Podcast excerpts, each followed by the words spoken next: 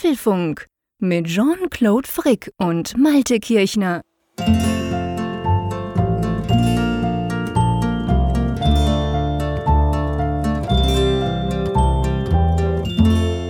Apfelfunk Nummer 197, aufgenommen am Mittwoch, den 20. November 2019. Und beim Thema Nummern, da denke ich an heute Morgen, da hatte ich einen ganz witzigen Tweet, den ich dann auch dann äh, retweetet habe. Es ging darum, ob Telefonnummern, ob Mobilfunknummern in Deutschland älteren Ursprungs oder einer bestimmten Zahl, ob die Rückschlüsse zulassen auf das Alter des Nutzers. Und ich habe mich dann natürlich gleich gefragt, wie ist das wohl so in der Schweiz? Welche Telefonnummern oder welche Vorwahlen gibt es da überhaupt für Mobilfunknummern? Und gibt es möglicherweise auch so eine Rückschlusstheorie? Aber dafür habe ich ja einen Experten. Er ist auch eine große Nummer, aber vor allem ist er eine Marke. Hallo, lieber Jean-Claude. Hallo Malte.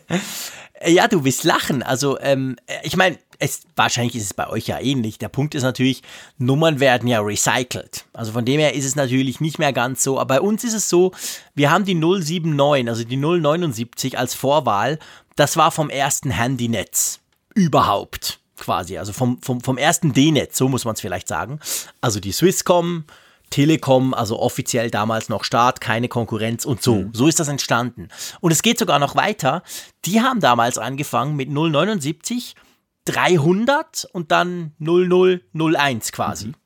Und ich, das sage ich nicht zum Angeben, Klammer auf und doch natürlich, ich habe die Nummer 30175 irgendwas. Das heißt eigentlich, ich war so früh, das war, weil ich damals beim Radio gearbeitet habe und wir fanden das natürlich super cool, dass ich irgendwie wahrscheinlich ungefähr 20, der, der, der 20.000ste Kunde war damals mit so einem Handyteil. Das war natürlich für den Sender super, weil dann waren wir immer erreichbar. Das haben wir aber erst Jahre später gemerkt, dass wir eigentlich verarscht wurden. aber auf jeden Fall, so ist das bei uns tatsächlich entstanden. Also da wusstest du eigentlich, diese 300er Nummern sind wirklich sehr frühe Nummern und 079 sowieso. Und dann kam dann die Konkurrenz und die haben dann andere Vorwahlen, 78, 077 etc. Aber heute ist natürlich so, ich weiß, dass Nummern ja dann auch wieder, wieder vergeben ja, werden. Ja. Und zum Beispiel, da hat dann bei uns auch die Swisscom mal angefangen, dass es 079 100 gibt, irgendwas, irgendwas. Also quasi, die sind dann unter diese 300 gegangen, wo sie ursprünglich angefangen hatten. Drum kann man, glaube ich, zumindest bei uns heute nicht mehr wirklich Rückschlüsse drauf ziehen. Ja, In Deutschland hast du auch große Unschärfen, was das angeht, weil es genauso ist. Die Nummern, die dann vor Urzeiten dann außer Betrieb genommen wurden, die werden wieder dann aktiviert, beziehungsweise manchmal geht es sogar mhm. sehr schnell. Und dann haben eben auch Nutzer, die gerade erst angefangen haben mit dem Mobilfunk, dann plötzlich eine Nummer, von der man denkt, sie ist aus den Ur Ursprungstagen. Aber ich stelle schon ein gewisses mhm. Muster fest. Also in Deutschland war es ja so, D1 also im Tweet hieß es, die 0170 wäre eigentlich die Nummer, aber nach meinem Gefühl war es eher die 0171, die dann damals die erste D1 mhm. äh, Mobilfunk-Vorwahl ja. war, die so sehr verbreitet war. Bei, bei Mannesmann D2, heute Vodafone, da war es 0172 und äh, bei E Plus die 0177. Das waren so diese Ursprungsnummern. Und oh, dann okay. haben die, ja. weil die immer mehr Nutzer hatten und ähm, auch dann neue Vorwarnbereiche freigegeben wurden, die früher dann noch so für Messenger, so, so Skype und solche, äh, nee, nicht mhm. Skype, hier Scall und City Ruf und so belegt waren, die wurden dann freigegeben. Und mittlerweile gibt es ja eben auch dann 0151 und was weiß ich alles. Also man kann jetzt nicht danach gehen, dass man sagt, die niedrigste Vorwahl ist, die, ist ältesten Datums, sondern das geht halt wirklich querbeet. Aber es ist ein aber was ja schön ist, aber ja, erstens ist ein witziges Zahlenspiel und was ja schon noch witzig ist ja, dass wir da, und ich meine, wir reden ja von den 90er Jahren, wo man diese Nummern bekommen hat. Ich glaube, meiner war, keine Ahnung, 95, irgend sowas. Und die gehen ja immer noch, die sind ja immer noch da. Wenn ich, wenn ich an meine E-Mail-Adresse denke, die ich in den 90er Jahren hatte, die gibt es ja schon lange nicht mehr. Also von dem her ist eine gewisse Beständigkeit ist da tatsächlich noch da. Oder? Ja, das stimmt, das stimmt. Die haben sich wirklich lange gehalten und ähm, die konserviert man ja auch, wenn man jetzt in Anführungszeichen professionellerer Nutzer ist. Man hat ja kein, keine Lust, ja, seine 3000 Kontakte in die ich neue Nummer, nicht meine Nummer, zu mein Gott. Wobei ich staune, selbst, also selbst in Journalistenkreisen hast du es durchaus häufig, dass du von Kollegen dann irgendwie so eine Nachricht bekommst, hey, ich habe eine neue Handynummer jetzt, wo ich dann mal denke, Echt? wow, was, was für ein Aufwand und wie viele Kontakte da verloren ja. gehen. Also für ja, mich genau. war es eigentlich immer wichtig. Ich bin beileibe nicht bei meinem gleichen Netzbetreiber die ganze Zeit geblieben, sondern habe munter mal eine ganze Weile gewechselt. Mhm. Und ähm, ich habe immer dann diese Portierung dann gemacht, die auch manchmal mühselig war, um die, die Rufnummer zu behalten. Also die, ja. meine, meine heutige Rufnummer lässt auch keine Rückschlüsse auf mein jetziges Netz zu, weil das ist nämlich völlig verkehrte mhm. Welt. Ist auch noch so ein Punkt, ne? Früher genau. war es wirklich so, ja, ja, genau. du wusstest, okay. Das ist bei uns auch. Früher wusstest du anhand der Vorwahl, welches Netz es ist, aber das ist natürlich inzwischen schon lange nicht mehr so, weil man ja eben die Nummern inklusive Vorwahl mitnehmen ja, kann. Genau. Aber was du weißt, lieber Jean-Claude, das ist, was in einem Apfelfunk drin steckt, nämlich Apple-Themen. genau, wir sind im Apfelfunk. Wir machen da keinen Telekom-Podcast oder so. Aber ähm, genau, ähm, ja, natürlich, lass uns mal zu den Themen kommen. Guter Punkt. Ja, wir fangen, wir fangen mit etwas Mysteriösem an, gleich am Anfang. Und zwar geht es um ein Apple-Event am 2. Dezember. Was man darüber weiß, beziehungsweise wir können viel länger darüber sprechen, was man nicht weiß, das klären wir gleich. Es soll ja iPhone-Nutzer geben, die sind unersättlich, was die Batterielaufzeit angeht. Ich kenne keinen, der bei dem das so ist, aber es gibt jetzt ein neues Smart Battery Case für die aktuellen oder aktuellsten iPhones der Pro-Serie schon bestellt, Klammer zu. ähm, äh, das, äh, es gibt natürlich auch diese Woche wieder ein iOS-Update. Wo kommen wir denn hin, wenn das nicht so wäre?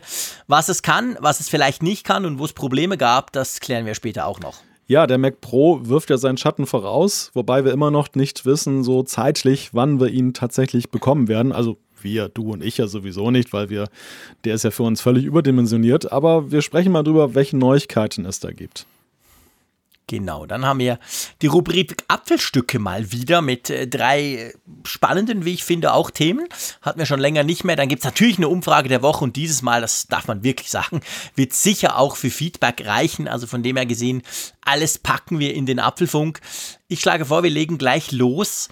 Konnte man gestern, ja, ich glaube gestern war es, konnte man das zuerst auf Twitter und dann natürlich in den einschlägigen amerikanischen Blogs lesen. Apple lädt ein für den 2. Dezember zu einem Event in New York. Und viel mehr weiß man eigentlich nicht, oder?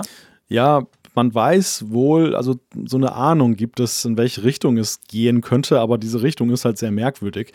Diese Einladung, die da geleakt wurde, also die im Netz dann da von irgendjemand hochgeladen wurde, der augenscheinlich eingeladen ist, die ähm, zeigt halt das App Store-Logo in Gold und dann den, den Schriftzug äh, geliebt von Millionen, äh, kreiert von den Besten. Und natürlich ist das eine klare Anspielung auf diese besten Listen, die wir jedes Jahr ja auch tatsächlich im Dezember bekommen aus dem App Store. Was ist dort am besten gegangen?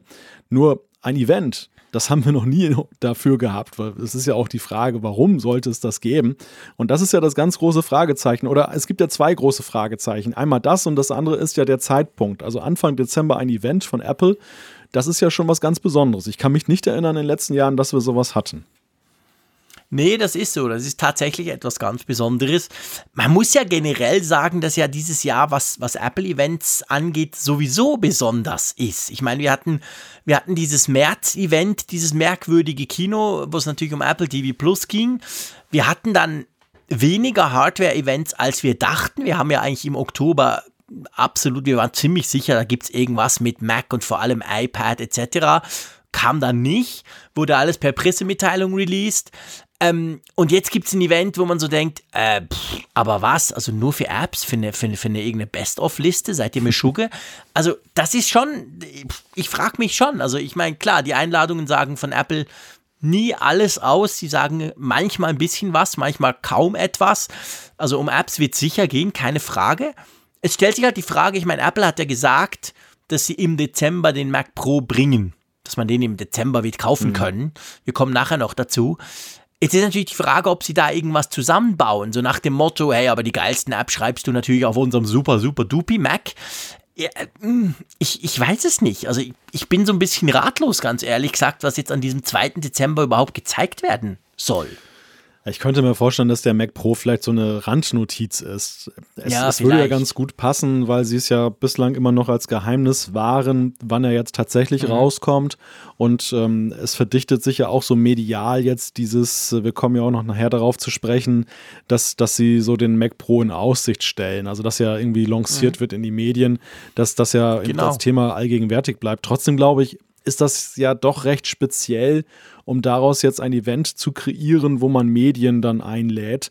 Und ähm, was mich wundert ist, diese, diese Einladung ist ja für Apples Verhältnisse ja schon sehr explizit. Also wir haben ja sonst, wir, ja. wir erinnern uns an die Einladung, die wir dieses Jahr hatten, so, so rückblickend kann man sagen, ja, das eine oder andere konnte man daraus herauslesen, aber im Moment, wo wir es bekommen haben, wo wir sie gesehen haben, waren sie erstmal sehr rätselhaft. Und hier mit diesem klaren App Store-Logo und dieser Sache, es gibt auch diesen Untertitel, wo dann steht, äh, wir ehren unsere beliebtesten Apps und, und, Games des Jahres 2019.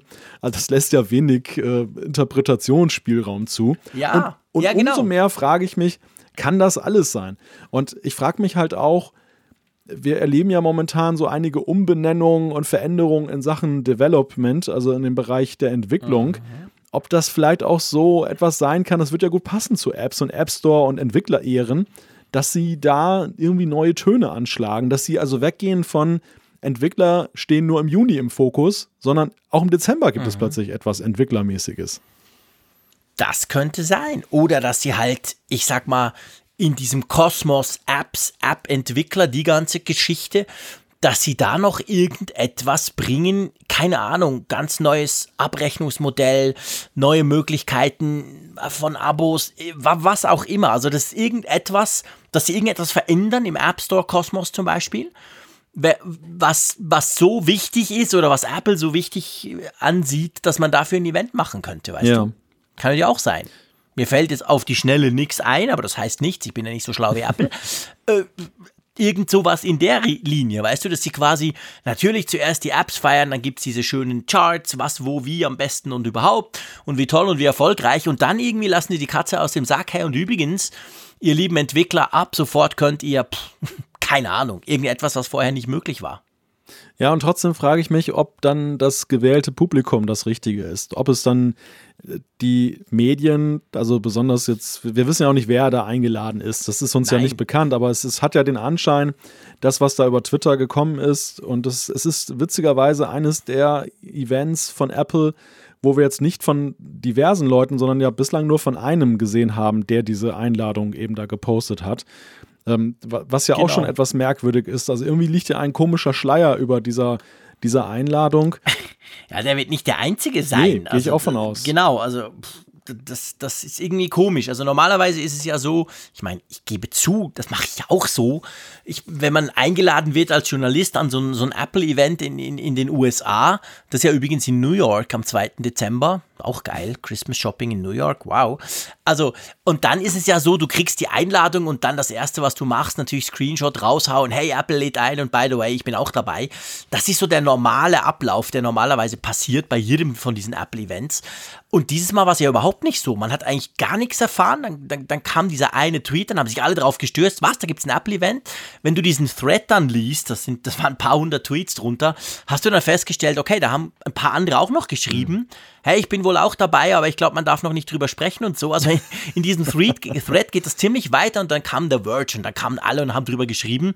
Aber im Verhältnis, was sonst los ist, wenn Apple einlädt und, und wo du genau merkst, okay, die sind alle dabei, der ist dabei und das sind ja immer so ein bisschen die gleichen, aber ist es dieses Mal, ich will jetzt nicht sagen ruhig geblieben, weil es ist nicht ruhig, wir sprechen auch drüber, aber man weiß wirklich praktisch nichts.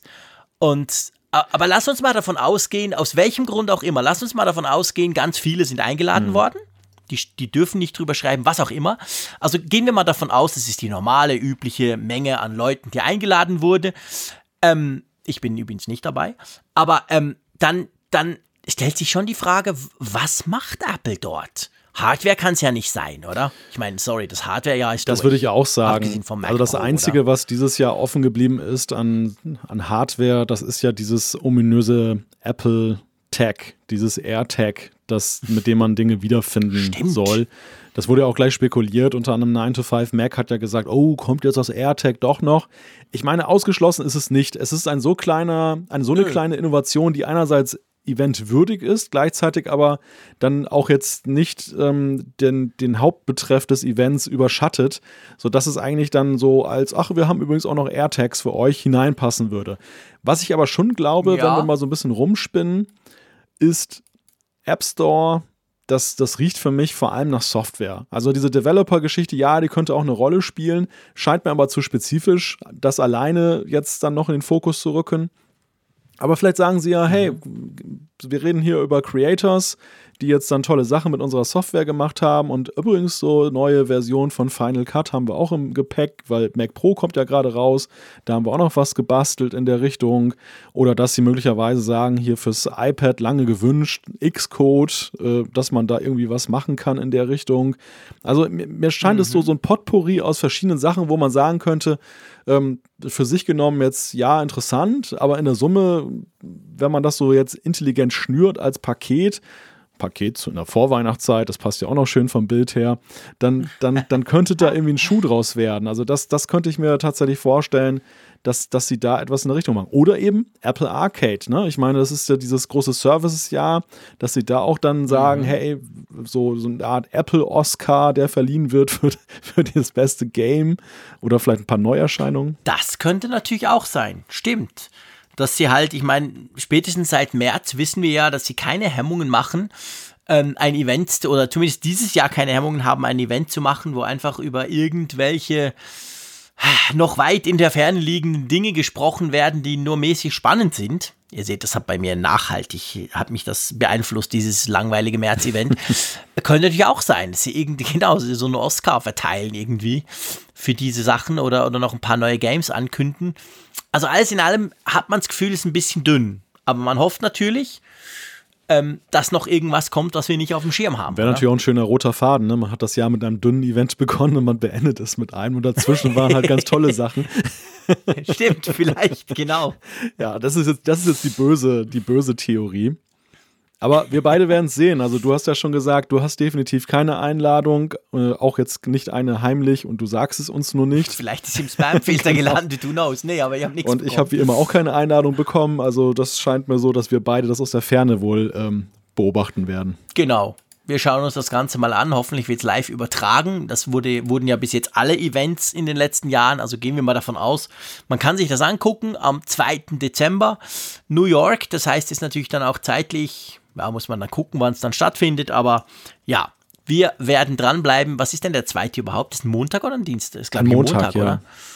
Ja, das ist praktisch. Da sind wir am Apfelfunk am Mittwoch. Dann, dann bis dann wissen wir alles, haben es verdaut, was auch immer. verkraftet. Ähm, das, genau, haben es verkraftet vielleicht, so wie beim letzten Mal. Da braucht man ja schon einen Tag noch mindestens, um sich davon ja. zu erholen. Also von dem her genau, könnt ihr euch schon freuen auf den 4. Dezember, wenn wir dann über dieses Event spekulieren bzw. sprechen. Live-Sendung übrigens dann auch. Ja, ja, siehst wow. du, Na, was will man Apple wieder genau Perfekt. getimed. Das haben sie einfach gut gemacht. Es passt doch einfach alles. Was uns gleich zum nächsten Punkt bringt, mein Lieber. Auch in Sachen Release und Apple, Apple, Apfelfunk, ich kann nicht mehr sprechen, ich bin schon in New York, geistig. Ähm, heute hat Apple wieder was rausgebracht. Ja, nicht ganz so spannend wie ein neues MacBook oder andere coole Dinge, die sie normalerweise am Dienstag releasen oder am Mittwoch vor unserem Apfelfunk. Aber etwas, was mich tatsächlich freut. Auch du wirst mich wieder auslachen, ist mir schon klar. Das Smart Battery Case in seiner vollen Hässlichkeit habe ich ja geliebt beim iPhone 10s Max, das ich vorher hatte, weil es die Akkulaufzeit drastisch nach oben geschraubt hat. Es war ein fixer Begleiter auf all diese Tech-Trips, die ich da gemacht habe. Beim iPhone 11 Pro Max, das ich habe, muss ich sagen, könnte man auf die Idee kommen, dass man das ja nicht mehr braucht, weil die Akkulaufzeit so unglaublich viel besser ist. Aber gestern war ich zum Beispiel den ganzen Tag wieder unterwegs, von morgens fünf bis am Abend um elf, äh, inklusive Flieg, Flug und so. Und da war es dann am Abend auch platt, und zwar mehr als platt. Also von dem her freue ich mich, dass jetzt das Smart Battery Case fürs iPhone 11 und 11 Pro, natürlich auch 11 Pro Max, veröffentlicht wurde. Kann man ab sofort kaufen. Also dir kann man selbst eine LKW-Batterie irgendwie anschließen und es würde nicht reichen. Ich habe ja echt gedacht, jetzt mit dem neuen, größeren Akku und der größeren Kapazität oder der, dem Durchhaltevermögen, dass du jetzt auch dann da gut abgedeckt bist, aber ich bin immer Moment, ja. ich bin gut abgedeckt. Okay. Vorher hat es nie gereicht. Jetzt das iPhone 11 ist unglaublich viel besser und der normale Tag ist nie mehr ein Problem, was großartig ist. Aber es gibt halt noch diese überlangen Tage, sage ich mal. Und da reicht es definitiv ja. noch nicht. Das ist so. Ich kann nichts Schlechtes über das Battery Pack sagen, denn seit Frankfurt ähm, muss ich ihm dankbar sein. Ich hatte nämlich damals auch ja einen langen, anstrengenden Tag und als wir dann die Sendung gemacht haben, da war mein iPhone fast platt und dann hat der liebe Raphael Zeyer mir sein Battery Pack, sein Smart Battery Pack geliehen und das war so der erste, eine Premiere, der erste Einsatz dann, den ich je hatte mit einem Smart Battery Pack und das war echt super. Also ja, ich, ich finde das Ding zwar auch jetzt ist, aus ästhetischen Erwägungen würde ich es mir nicht kaufen. Ja, es ist es wurde nicht schöner. Es gibt jetzt aber noch eine neue Farbe, sehe ich gerade. Also nicht schwarz und weiß wie vorher. Es gibt es noch in Sandrosa. Oh. Ähm, ich verkneife mir, weil sonst heißt wieder der Frick flucht zu viel im Apfelfunk. Kriegen wir ab und zu, zu Zuschriften, die natürlich alle recht haben. Ihr habt völlig recht. Ähm, aber es sieht speziell aus. Ich sag's mal so. Meine Sehr schön Fresse. formuliert. Zu was diese Farbe wohl passt. Naja, egal. Es gibt jetzt in drei Farben, kostet immer noch gleich viel, sprich sehr viel, hat aber noch ein neues Feature. Und ich habe auf Twitter gesehen, dass sich der Herr Zeyer da schon wieder diebisch drüber freut. Weißt du ja, was? Klär mich mal auf. Genau, das Teil, also sieht genau gleich aus, alles Funktionalität mit Wireless Charging, schieß mich tot, die Intelligenz, alles da. Freue ich mich wirklich sehr Ach, drauf. Also, wie gesagt, ich muss das ich Ding haben. Schon. Aber es hat eine Kamerataste. Also, blöd gesagt, einen Kameraauslöser. Und für so altmodische Menschen wie den Herr Zeyer, der ja am liebsten noch mit seiner alten Kamera fotografiert, ähm, der findet das natürlich geil. Also du kannst es jetzt umdrehen, so in Landscape, und dann hast du oben rechts für, für, für den Auslöser der Kamera quasi. Und was cool ist, das muss ich auch sagen, so steht es zumindest in der Beschreibung, wir haben es noch nicht getestet, dass du, wenn du diese Kamera-Taste äh, drückst, startet die Kamera, egal ob dein iPhone gesperrt ist oder nicht. Und ihr wisst ja, dass ich nach wie vor meine liebe Mühe damit habe, beim iPhone möglichst schnell die Kamera zu starten. Hm. Ich finde das immer noch jetzt sage ich zum ersten Mal, totale Scheiße, wie Apple das löst. Das machen die anderen Hersteller praktisch alle besser. So mit Doppelklick auf Home-Button und solche Geschichten, alles cool bei anderen. Und dieses Rumgefummel auf dem Homescreen, das passt mir gar nicht. Oder auf dem Sperrscreen. Also da verpasse ich nach wie vor ab und zu mal den richtigen Moment. Von dem her ist das unter Umständen ganz cool. Ja, ich muss sagen, also mit dem Verzicht auf 3D-Touch ist mir mhm. das, tatsächlich, ist das tatsächlich schwieriger geworden. Ich fand die, die Lösung vorher eigentlich okay, dass du eben da rechts diesen Deep Press machst und dann kommt die Kamera. Ja. Aber jetzt ist es ja eigentlich ein verkappter Long Press und nicht mehr ein Deep Press. Und ich hatte auch ein paar und Situationen, genau, wo ich dann die Kamera eigentlich schneller parat haben wollte und das hat dann ja. nicht funktioniert. Ich muss allerdings sagen, okay, erstmal ein Scherz auf Kosten von Raphael. Als das nächste Smart Battery Pack wird dann wahrscheinlich auch noch für ihn ein Sucher dann vorsehen, weißt du, so einen klassischen, wo man oben reingucken kann. Ja, so ein Zoom oder so, eine Wechsellinse. Genau. Aber jetzt Spaß beiseite. Grundsätzlich finde ich eigentlich diese Idee, jetzt unabhängig mal von diesem Smart Battery Pack, irgendwie schon urig. Also ich konnte mir schon vorstellen, dass mich das auch beim klassischen Case begeistern könnte, wenn ich damit dann eine mhm. zusätzliche Taste beispielsweise beim Ledercase bekomme, so ein bisschen Vintage-Look und so. Und dann kann ich damit die Kamera aktivieren. Also das finde ich ist eigentlich noch ein echter Mehrwert. Ja. Gut, wenn man jetzt, ich habe jetzt gerade die schweizerische Seite aufgerufen, 149 Franken, in Deutschland wahrscheinlich analog 150 Euro oder so dafür ausgibt. Mhm ja, das ist ja schon ein stolzer Preis für so ein bisschen Akku und äh, einen Knopf, aber. Ja, ja, klar, das ist genau gleich teuer wie ja. vorher. Das war vorher schon teuer. Ich meine, jetzt kriegst du immerhin eine Taste mehr. genau. Kann sagen, okay, immerhin, ich habe eine Auslösetaste gekriegt. Ähm, aber ich, ich gebe dir recht, es gibt ja noch ein paar ganz wenige Smartphone-Hersteller, ich glaube Sony gehört da noch dazu, die wirklich noch, je nach bei gewissen Modellen, eine dedizierte Taste haben, die quasi für die Kamera ist. Und das ist schon nicht so eine dumme Idee. Also, ich, mir würde, ich muss ehrlich sein, also mir würde beim iPhone völlig reichen, wenn sie es so machen wie andere Hersteller, Samsung oder auch andere, dass du zum Beispiel den, den On-Off-Knopf schnell drücken kannst zweimal und dann startet das direkt die Kamera. Das finde ich zum Beispiel eine super Lösung. Also macht schnell tak tak und dann zack startet die Kamera. Das ist, das würde mir reichen. Ich brauche nicht eine, eine spezielle Taste dazu. Aber ja, meine, warum auch nicht? Ja, gut, mit der, mit der Home-Taste haben sie sich natürlich da etwas festgelegt, dass das jetzt, die, die hat ja schon diverse Belegungen, bis hin zu, dass du Notrufe ja, auslösen klar. kannst. Wir wollen natürlich auch nicht, dass ein Familienfoto dann gleich die Feuerwehr dann anruft, aber ja, es ist ja. in der Tat schon so ein Thema. Also ich, ich finde auch, also die, diese, die Kamera ist ja, das wissen wir ja nun spätestens seit dieser Modellgeneration vom iPhone, nach wie vor eines der prominentesten Features und du kommst eigentlich recht umständlich ran. Jetzt gerade jetzt nach dieser Änderung ja. bei den Pro-Modellen, dass du da nicht mehr 3D-Touch ja. hast, ja. Ja, genau. Also das ist, das wurde wirklich schlechter. Das wurde nicht, nicht im Ansatz besser, es wurde eher schlechter. Und dadurch ist das tatsächlich eigentlich jetzt in dem Fall vom Battery Case ist das wirklich eine willkommene, ein willkommener Zusatz. Ja. Aber ist das nicht? Aber ich meine, ich muss dir ganz ehrlich gesagt sagen, wahrscheinlich ist es, würde das auch gar nicht gehen, deine Idee mit dem, mit dem quasi in dem, im Ledercase, ja. weil beim Smart Battery Case hast du ja einen Lightning-Anschluss, also das iPhone steckt ja physikalisch in diesem mhm. Case. Da gibt es ja auch eine Verbindung, da kannst du irgendwas basteln in der Software mit dem Knopf. Bei den normalen Hüllen ist es natürlich nicht so. Es gibt ja keine Verbindung. Also.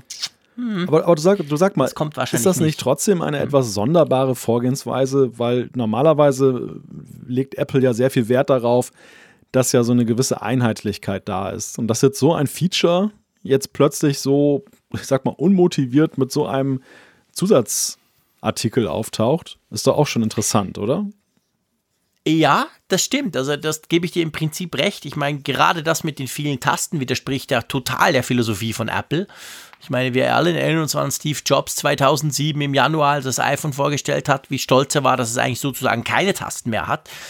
Ähm, auf der anderen Seite kann man natürlich jetzt auch sagen, hey, das Smart Battery Case Danach sieht dein iPhone sowieso wie irgendwas aus, aber nicht mehr wie ein iPhone. Wie ein dickes Schwein oder wie was auch immer. Aber es hat ja mit dem iPhone nichts mehr zu tun. Also kannst du dann eigentlich auch gleich noch eine zusätzliche Taste integrieren. Da spielt das nicht mehr so eine Rolle, oder? Ja, ist eine Überlegung, wie man sich das dann schön geredet hat, das stimmt. Ja, ich meine, vom Designstandpunkt her ist es ja wirklich hässlich as hell, dieses Teil. Aber ich sag's nochmal, ich mag es, weil es hat mir schon oft das Leben gerettet und Vielleicht ist es dann weniger oft beim iPhone 11 Pro. Aber ähm, ja, doch, ich, ich finde es vor allem okay, dass es jetzt wieder kommt, weil es war ja nach, nachdem das neue iPhone rauskam, war ja klar, okay, das alte Case passt nicht mehr. Was macht jetzt Apple? Und es haben auch einige gesagt, ja, wahrscheinlich kommt das nicht mehr, weil, weil ja die Akkulaufzeit so gut ist. Aber nee, jetzt haben sie es wieder gebracht. Und ich bin gespannt. Also ich will das auf jeden Fall ausprobieren. So viel ist mal klar. Und ich glaube, Sandrosa ist eine Farbe, die Frauen lieben. Ja, wahrscheinlich, ja. oder? Ja, das ist, ich meine, mhm. ich, ich habe ja hier auch schon mal diese Geschichte erzählt von dem äh, Rose Gold iPhone, was ich ein Jahr besessen habe, um es dann meiner Frau zu vererben. Das war auch echt so die mhm. Wunschfarbe. Und sie hat das, das iPhone bis schon, heute. Gell? Ich habe ihr mein altes iPhone 10 mehrfach angedient und habe gesagt, hier, viel besser, viel schönerer, größerer Bildschirm. Aber mhm. nee, da lässt sie sich nicht von abbringen, weil sie einfach sagt, dass Rose Gold, das, das findet sie bis heute schön. Und naja, ja. dementsprechend ist das vielleicht auch mit der Hülle. Also da sind wir vielleicht auch da, haben, haben wir vielleicht auch die falsche Perspektive, wenn wir sagen, Sandrosa, was ist das denn für eine Farbe? Ja, wahrscheinlich. Ah ja, klar. Also ich meine, es ist sowieso hoch, hoch ähm, emotional und Farben, da kann man ja nicht drüber ja. streiten, über Geschmack ganz generell nicht. Also das ist, ich, ich finde, ich sage das, was ich immer sage bei, bei so Farbgeschichten, gerade bei Apple. Wir sind ja bei Apple, was Farben anbelangt, alles andere als verwöhnt. Jetzt mal abgesehen von der Apple Watch und den, und den Armbändern. Aber sonst ist ja Apple da so, so mehr wie, wie Henry Ford unterwegs. Du kannst das iPhone in jeder Farbe haben, solange es schwarz ist. und da freut es mich eigentlich. Also von dem her bin ich voll dafür. Ich würde mir die Farbe jetzt nicht kaufen, aber als toll gibt es die Auswahl. Also lieber noch mehr. Das finde ich voll okay. Ich würde mir wahrscheinlich nach wie vor dann das Schwarze holen, aber ähm, nee, das ist cool. Also Auswahl ist immer gut. Ja, das stimmt. Apropos Auswahl, man kann sich ja auch immer schöne Updates aussuchen. genau, da haben wir inzwischen eine große, breite Auswahl an Möglichkeiten. Also salopp gesagt, eigentlich einmal pro Woche. Wobei wir da schon auch noch dann kurz drüber sprechen wollen, aber zuerst mal zu den harten Fakten. Wann war das? Gestern? Nee, vorgestern war das. Kam iOS 13.2.3 und ihr seht, ich stocke leicht, weil es gar nicht so einfach ist, den Überblick zu behalten. Kam raus, hat einerseits die Background-Tasks nochmal verbessert, hat Mail-Probleme gefixt, die man vor allem mit Exchange-Servern hatte von Microsoft. War selber auch betroffen, das hat manchmal nicht so richtig rund funktioniert. Das geht jetzt alles. Ja, einfach ein weiteres Update von iOS 13, kann man so sagen, oder? Ja, die Erklärungsmodelle, was Apple vielleicht ursprünglich vorgehabt hat, die kommen mittlerweile so an ihre Grenzen, denn das ist ja wirklich interessant. in welchen Zyklen und in welchem Umfang sie die jeweiligen Updates nachschieben. Meine, meine Theorie ist ja, dass das, was wir jetzt als Punkt 3 erleben, dass das vielleicht ganz ursprünglich mal als Punkt 1 überhaupt vorgesehen war. Und dann sind ihnen ja zwei Dinge unglücklich dazwischen gekommen. Das eine war ja dieses HomePod-Problem, wo sie ja das Update dann mhm. kurzerhand zurückziehen mussten und dann, weil es ja da bei der Installation Probleme gab, das war dann ja die Punkt 1, die wir ja auf den klassischen ja. iOS-Geräten nie gesehen haben. Dann kam die Punkt 2, das war ja nun dieser Multitasking und Hintergrund-Bug, wo die ganzen Apps gekillt wurden. Das war ja nun auch eine absolut ungeplante und eilige Geschichte. Ja, und jetzt die Punkt 3 arbeitet ja so Probleme ab, die, über die wir ja schon seit 13.0 uns unterhalten, beziehungsweise eben, wo mhm. Nutzer darüber klagen, dass sie sagen, dass sie eben in der Mail-App gerade und auch mit, mit den Suchen da gewisse Probleme hatten und äh, inständig darum gebeten haben, dass Apple das dann mal fixt. Und das haben sie jetzt halt mhm. gemacht und ich glaube halt, diese hohe Versionsnummer erscheint vor allem deshalb, weil es ist halt so viel über Kopf gegangen. Und das fing ja bei iOS 13 ja von Anfang an an mit dieser Geschichte zwischen 13.0 und 13.1, wo das iPad ja auch dann eine Rolle spielte, beziehungsweise das iPhone und ähm, wo, wo wir auch uns erklärt haben, dass das sonst vielleicht auch nur eine 13.0 geblieben wäre. Also das Timing ist nicht auf Apples Seite bei diesem iOS. Ja, das stimmt, das stimmt. Und es wird natürlich auch gerade auf Twitter wieder heiß diskutiert. Ich habe natürlich auch einen kleinen augenzwinkernden Tweet rausgehauen, gleich am, am, am Montag. Ich muss aber schon sagen, also mal ganz ehrlich gesagt, ich glaube, ich habe es auch schon gesagt im Apfelfunk. Ich finde das grundsätzlich nicht so schlimm. Klar, wir alle wünschen uns, iOS 13 kommt raus, acht Monate lang bleibt es bei iOS 13, weil es ist so geil und funktioniert so perfekt, dass man nichts dran ändern muss. Okay, aber das ist halt nicht die Realität. Und also ganz ehrlich gesagt, also mich stören diese Updates nicht, weil es geht schnell, es funktioniert, es ist gratis. Also ja, so what, oder? Ja, aber ich glaube schon an den, diesen Updates, da scheiden sich die Geister. Wir hatten ja diese Fragestellung, glaube ich, auch schon ja, bei 13.1 oder 13.1.1 mhm. oder was weiß ich wo. Und bei iOS 12 war es ja schon so, dass diese Diskussion aufkam. Da wurde es aber ja dann sehr schnell ruhig. Hier bei, bei der verflixten 13 da ist es ja wirklich so, dass das ja am, am, laufenden Band kommt. Und ich glaube, wie gesagt, deshalb auch mein Erklärungsmodell, dass Apple selber eigentlich auch darum bemüht ist, das auf das Nötigste zu reduzieren. Und dass sie da einfach auch sehr viel Pech hatten, aber einfach immer in Zwänge geraten sind, dass sie eben schnell bestimmte Updates liefern mussten. Andererseits andere Bugfixes wahrscheinlich mehr Zeit brauchten, damit sie gründlich sind. Und so mhm. kommen wir am Ende dann eben jetzt an diesen Punkt, dass wir eben dann fast jede Woche was bekommen ich finde, es ist halt schon ein Unterschied, ob ich jetzt eine App update, wo ich mich überhaupt nicht drüber aufregen kann, weil das mittlerweile weitgehend so aus, ja, außerhalb meines Blickfeldes stattfindet. Das, das findet mhm. mittlerweile super automatisch im Hintergrund nachts irgendwann statt. Oder ob ich jetzt mein OS dann da update, wo ich auch sagen kann, okay, mhm. mach es automatisch, aber ähm, ja, ich weiß nicht, irgendwie habe ich nach wie vor so das dieses Unbehagen, wenn ich die Firmware, die Grundsoftware eines Geräts ändere, dass ich dann immer so ein bisschen in Sorge bin, hoffentlich funktioniert es. Und ich muss ja sagen, dass dieses Gefühl kommt auch daher, ich habe Montagabend natürlich auch gleich geupdatet, ganz vorbildlich. Und mein iPhone ist dann während der Installation für eine recht lange Zeit, irgendwie bei einem Viertel des Fortschrittsbalkens, in so eine Art, ja, nicht, der Starre möchte ich fast sagen, verfallen, dass nichts passierte.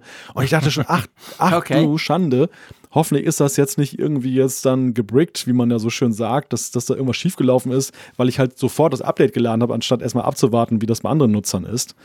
Und ich warte auch nie ab. Ich hau ja. das immer gleich sofort drauf. Aber ich gebe dir einen kleinen Lifehack aus dem reichen Erfahrungsschatz des alten Sackes aus Bern. Ähm, ich bin ja ungeduldig. Also im Vergleich zu dir bin ich ja auf einer Skala von 1 bis 1000 bei 15.000, wenn es um Ungeduld geht. Und du bist so in meiner Wahrnehmung die 3 oder die 4. Also du bist für mich unglaublich geduldig. Aber ich gebe dir einen kleinen Tipp. Was ich immer mache, ich, ich schmeiß das an, das Update, und dann zwinge ich mich, das fällt mir in der Tat schwer, so schlimm das ist, das hier zuzugeben, dann zwinge ich mich, das Teil wirklich eine halbe Stunde nicht mehr anzurühren. Ich gucke auch nicht auf diesen blöden Balken, weil der nervt mich. Das dauert sowieso viel hm. zu lange. Ich lege das dann weg, ich mache was anderes und wenn ich dann zurückkomme, dann ist es immer drauf. Und dann habe ich auch nie das Gefühl, boah, der blieb bei 16 Sekunden stehen und stand dann da 30 Sekunden.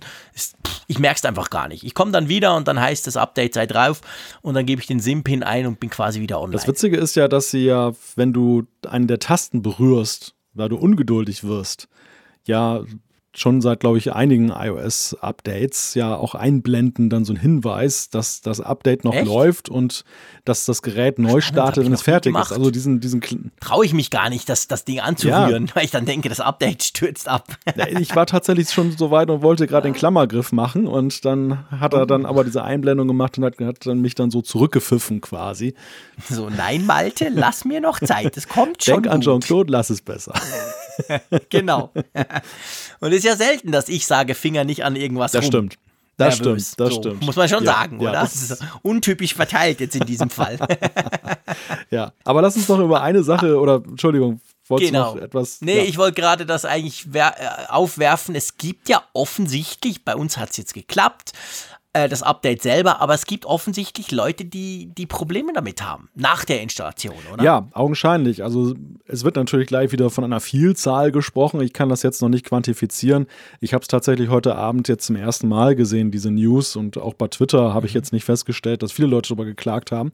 Ist aber vielleicht so ein Ding, was die Leute erst mit ein bisschen zeitlichem Verzug feststellen nach Montag. Mhm. Denn es soll wohl so sein, dass einige Nutzer, und da gibt es auch Videos, die das dokumentieren, darüber klagen, dass sie eben keine App Store-Updates Updates für Apps mehr bekommen. Dass da irgendwie das klemmt halt, man drückt auf den Knopf, es blinkt irgendwie, es passiert aber nichts. Und das führen diese Nutzer jetzt darauf zurück, dass sie sagen, das haben sie erst seit dem Update und das, da, da ist wohl wieder irgendwas bei dem Update dann schiefgelaufen. Auch die Apple Watch Apps, da gibt es wohl dann irgendwelche Probleme. Ja, ist eine interessante Beobachtung und ich bin mal gespannt, wie sich das entwickelt. Also was, was da jetzt wieder hintersteckt dass, ob wir jetzt demnächst, also nächste Woche, dann am Montag oder Dienstag dann die 13.2.4 in Empfang nehmen können oder ob sich, ob das jetzt so ein bisschen eh dieser. Da rechnen wir sowieso damit, seien wir ehrlich. ja. Oder ob es jetzt so ein bisschen Aufgeregtheiten sind, weil die Leute natürlich jetzt auch Ungemach wittern wenn eben so viele mhm. Updates mhm. kommen. Das ist ja auch mal schnell so, dass so ein Punkt ist, dass, dass man, man merkt es ja an sich selbst, dass man so denkt, ach, ständig Updates, irgendwie ist es ja doch irgendwie instabil, auch wenn man selber gar keine Probleme mhm. hat. Ja, ja, ja, das stimmt natürlich, genau. Oder, oder Fehler oder sagen wir mal Besonderheiten, die so, die, die, die normalerweise eh auch auftreten, werden dann natürlich gleich auf dieses Update geschoben, weil sie einem dann viel mehr auffallen das ist schon so. Also ich, ich meine, ich, ich bin natürlich grundsätzlich bei dir. Es wäre schöner, es wäre nicht nötig, jede Woche ein Update zu installieren. Das ist absolut keine Frage und das lenkt natürlich die Aufmerksamkeit so ein bisschen drauf, so im Sinn von, hey, das ist ja krass buggy, wenn da jede Woche ein Update kommt. Und dann findest du halt auch viele Fehler oder viele Dinge, die dich nerven. Also das ist ja so ein bisschen eine Spirale auch, das muss man ganz klar sagen. Ja, mal abwarten. Wir werden weiterhin, wir geben nicht auf, wir verlieren nicht die Hoffnung, aber wir werden weiterhin immer regelmäßig über diese Updates im Apfelfunk berichten, oder? Ja, für mich stellt sich eigentlich nur die Frage, was eher kommt. Also die 13.2.4 oder die 13.3, von der wir ja definitiv wissen, dass sie kommt, weil sie ja eine Beta ist. Also das, das Update kommt bestimmt. Das kommt bestimmt. Da kam heute übrigens, äh, jedenfalls auf der Entwicklerversion die Beta 3 von 13.3. Also kommt dann wahrscheinlich morgen die Public Beta 3. Also auch da gab es wieder eine neue Beta, da, da geht es weiter. Ja, die wird sicher mal kommen, genau. Aber da sprechen wir dann drüber, wann es kommt. Richtig. Da gibt es ja, glaube ich, wahrscheinlich wieder ein paar Emojis oder irgend sowas super Spannendes dabei. Äh, gut, lass uns zu einem anderen Thema kommen. Auch etwas, was kommt, das passt ja ganz gut. Wir wissen ja, dass der Mac Pro dieses Jahr noch in den Verkauf kommt. Das hat Apple versprochen. Dieses Jahr ist jetzt nicht mehr so lang. Das tut sich letztendlich noch auf den Dezember reduzieren. Wir wissen auch, dass Apple ganz gerne über die Festtage in die Ferien fährt. Jedenfalls das App Store Review Team macht ja da immer den Laden dicht und so. Also man kann schon davon ausgehen, im Dezember kommt der Mac Pro auf den Markt. Und jetzt gab es Berichte, beziehungsweise wahrscheinlich ja orchestrierte Berichte. Es gab ein Foto wo man sieht, wie Leute diesen Mac Pro in einer ziemlich großen Fabrik ja, wahrscheinlich letztendlich zusammenschrauben. Und Apple wollte damit quasi sagen, hey, guck mal, es geht los. Wir sind die Dinge am Produzieren, oder? Ja, das, das Bild hat, glaube ich, eine doppelte Bedeutung. Einerseits das, was du sagst, dass sie dokumentieren wollen, pass auf, Mac Pro ist im Gange. Auf der anderen Seite nutzen sie die Aufmerksamkeit, die sich ihnen gerade in den USA bietet. Ich weiß gar nicht, ob es jetzt gerade in diesen Minuten ist, definitiv aber an diesem Mittwoch in den USA gibt es nämlich einen gemeinsamen Besuch von deinem Lieblingspräsidenten Donald Trump und Tim Cook die sich dann gemeinsam nämlich diese Fertigung auch angucken wollen. Und das hat natürlich das Medieninteresse in den USA sehr auch auf diese Fabrik gelenkt, was für Apple natürlich eine super PR ist. Einerseits in den USA sowieso, Made in USA, das kommt da ja sehr gut. Andererseits eben, dass sie dann eben auch sehr sowieso sehr präsent sind, gar nicht mal nur der Hardware wegen. Stimmt, das ist natürlich genau. Ich meine schon, der, der, der letzte Mac Pro, also der, der Champagnerkühler, der wurde ja auch in den USA, ich glaube in Austin, in, in einem Werk zusammengeschraubt, entgegen der sonstigen Hardware, die ja zwar in Kalifornien erdacht, aber dann in China zusammengeklöppelt wird. Und das ist ja bei dem auch so. Stimmt, da habe ich überhaupt nicht dran gedacht. Ich habe nämlich noch gedacht, da dachte so, es sieht gar nicht so asiatisch aus, diese Fabrik. Also, beziehungsweise die Leute, die da arbeiten. Aber stimmt, das ist das Werk in Austin. Ja, genau, da passt das natürlich. Das ist natürlich wieder so eine PR-mäßige Sache. Weil ich gehe mal davon aus, wenn die Dinger ja im Dezember in den Verkauf kommen, dann haben sie ja wahrscheinlich nicht erst heute angefangen, die zusammenzuschrauben. Sonst wären dann die Absatzerwartungen wirklich relativ tief. Was ich, was ich interessant finde, ist, korrigiere mich, wenn ich das irgendwie falsch äh, mitbekommen habe, aber ich hatte den Eindruck bei der Vorstellung des Mac Pro, dass damals eher so rüberkam, das ist eigentlich das Ende dieser US-Fertigung. Die US-Fertigung beim Champagnerkübel haben sie die ja damals ganz groß gefeiert. Und mhm. ähm, beim neuen Mac Pro meine ich zumindest irgendwo gelesen zu haben, dass irgendjemand schrieb von wegen, naja, da ist jetzt diese Made in USA-Geschichte nicht mehr im Fokus. Vielleicht war sie auch nur nicht im Fokus, sondern am Ende war es dann doch so. Aber ähm, das, das fand ich jetzt interessant. Ja, das stimmt. Ich, ich, ich meine sogar, wir könnten jetzt im tiefen Archiv des Apfelfunks suchen. Ich meine sogar, dass, ähm, dass das war vorher, sogar bevor der rauskam oder unmittelbar danach, das kann sein, ähm, dass man gesagt hat, ja, also, beziehungsweise man vorher gesagt hat, also dieser, dieser Trashcan Mac Pro, der Champagnerkühler, der ist ja sowieso tot und das ist sowieso eine Sackgasse und, und in, im Zusammenhang mit diesen Geschichten hat man gesagt, ja, und abgesehen davon, das ganze Mac produzieren da in, in, in, in USA auch. Aber das ist jetzt offensichtlich nicht so. Also, keine Ahnung. Ich meine, man darf natürlich schon nicht vergessen, ohne den Amerikanern zu nahe zu treten zu wollen, aber die, die, das sind natürlich auch nicht diese Stückzahlen, die du für so einem Teil machst, wie zum Beispiel von einem MacBook Air oder so. Also das ist ja noch relativ homopathisch, so ein Mac Pro. So viele verkaufen sie davon ja nicht. Das kriegen wahrscheinlich auch Amerikaner zusammengebastelt, oder? Ja, und es hatte ja bei dem Champagnerkübel schon fast tragische Ausmaße, weil der ja nun so unglaublich lange, als er nun hardwaretechnisch schon völlig überholt war und ja nun auch nicht im besten Licht stand nach diesen Thermikproblemen und was es da alles gab, ähm, wo man wusste, okay, der verkauft sich wahrscheinlich jetzt noch schlechter als zu Beginn mittlerweile. Ja. Und das, das war immer noch gekoppelt an diese US-Produktion, an diese Vorzeigefabrik, wo man sich dann eben fragte, wie sieht es da wohl mittlerweile aus? Da, da fliegen die Heuballen wahrscheinlich dann dadurch.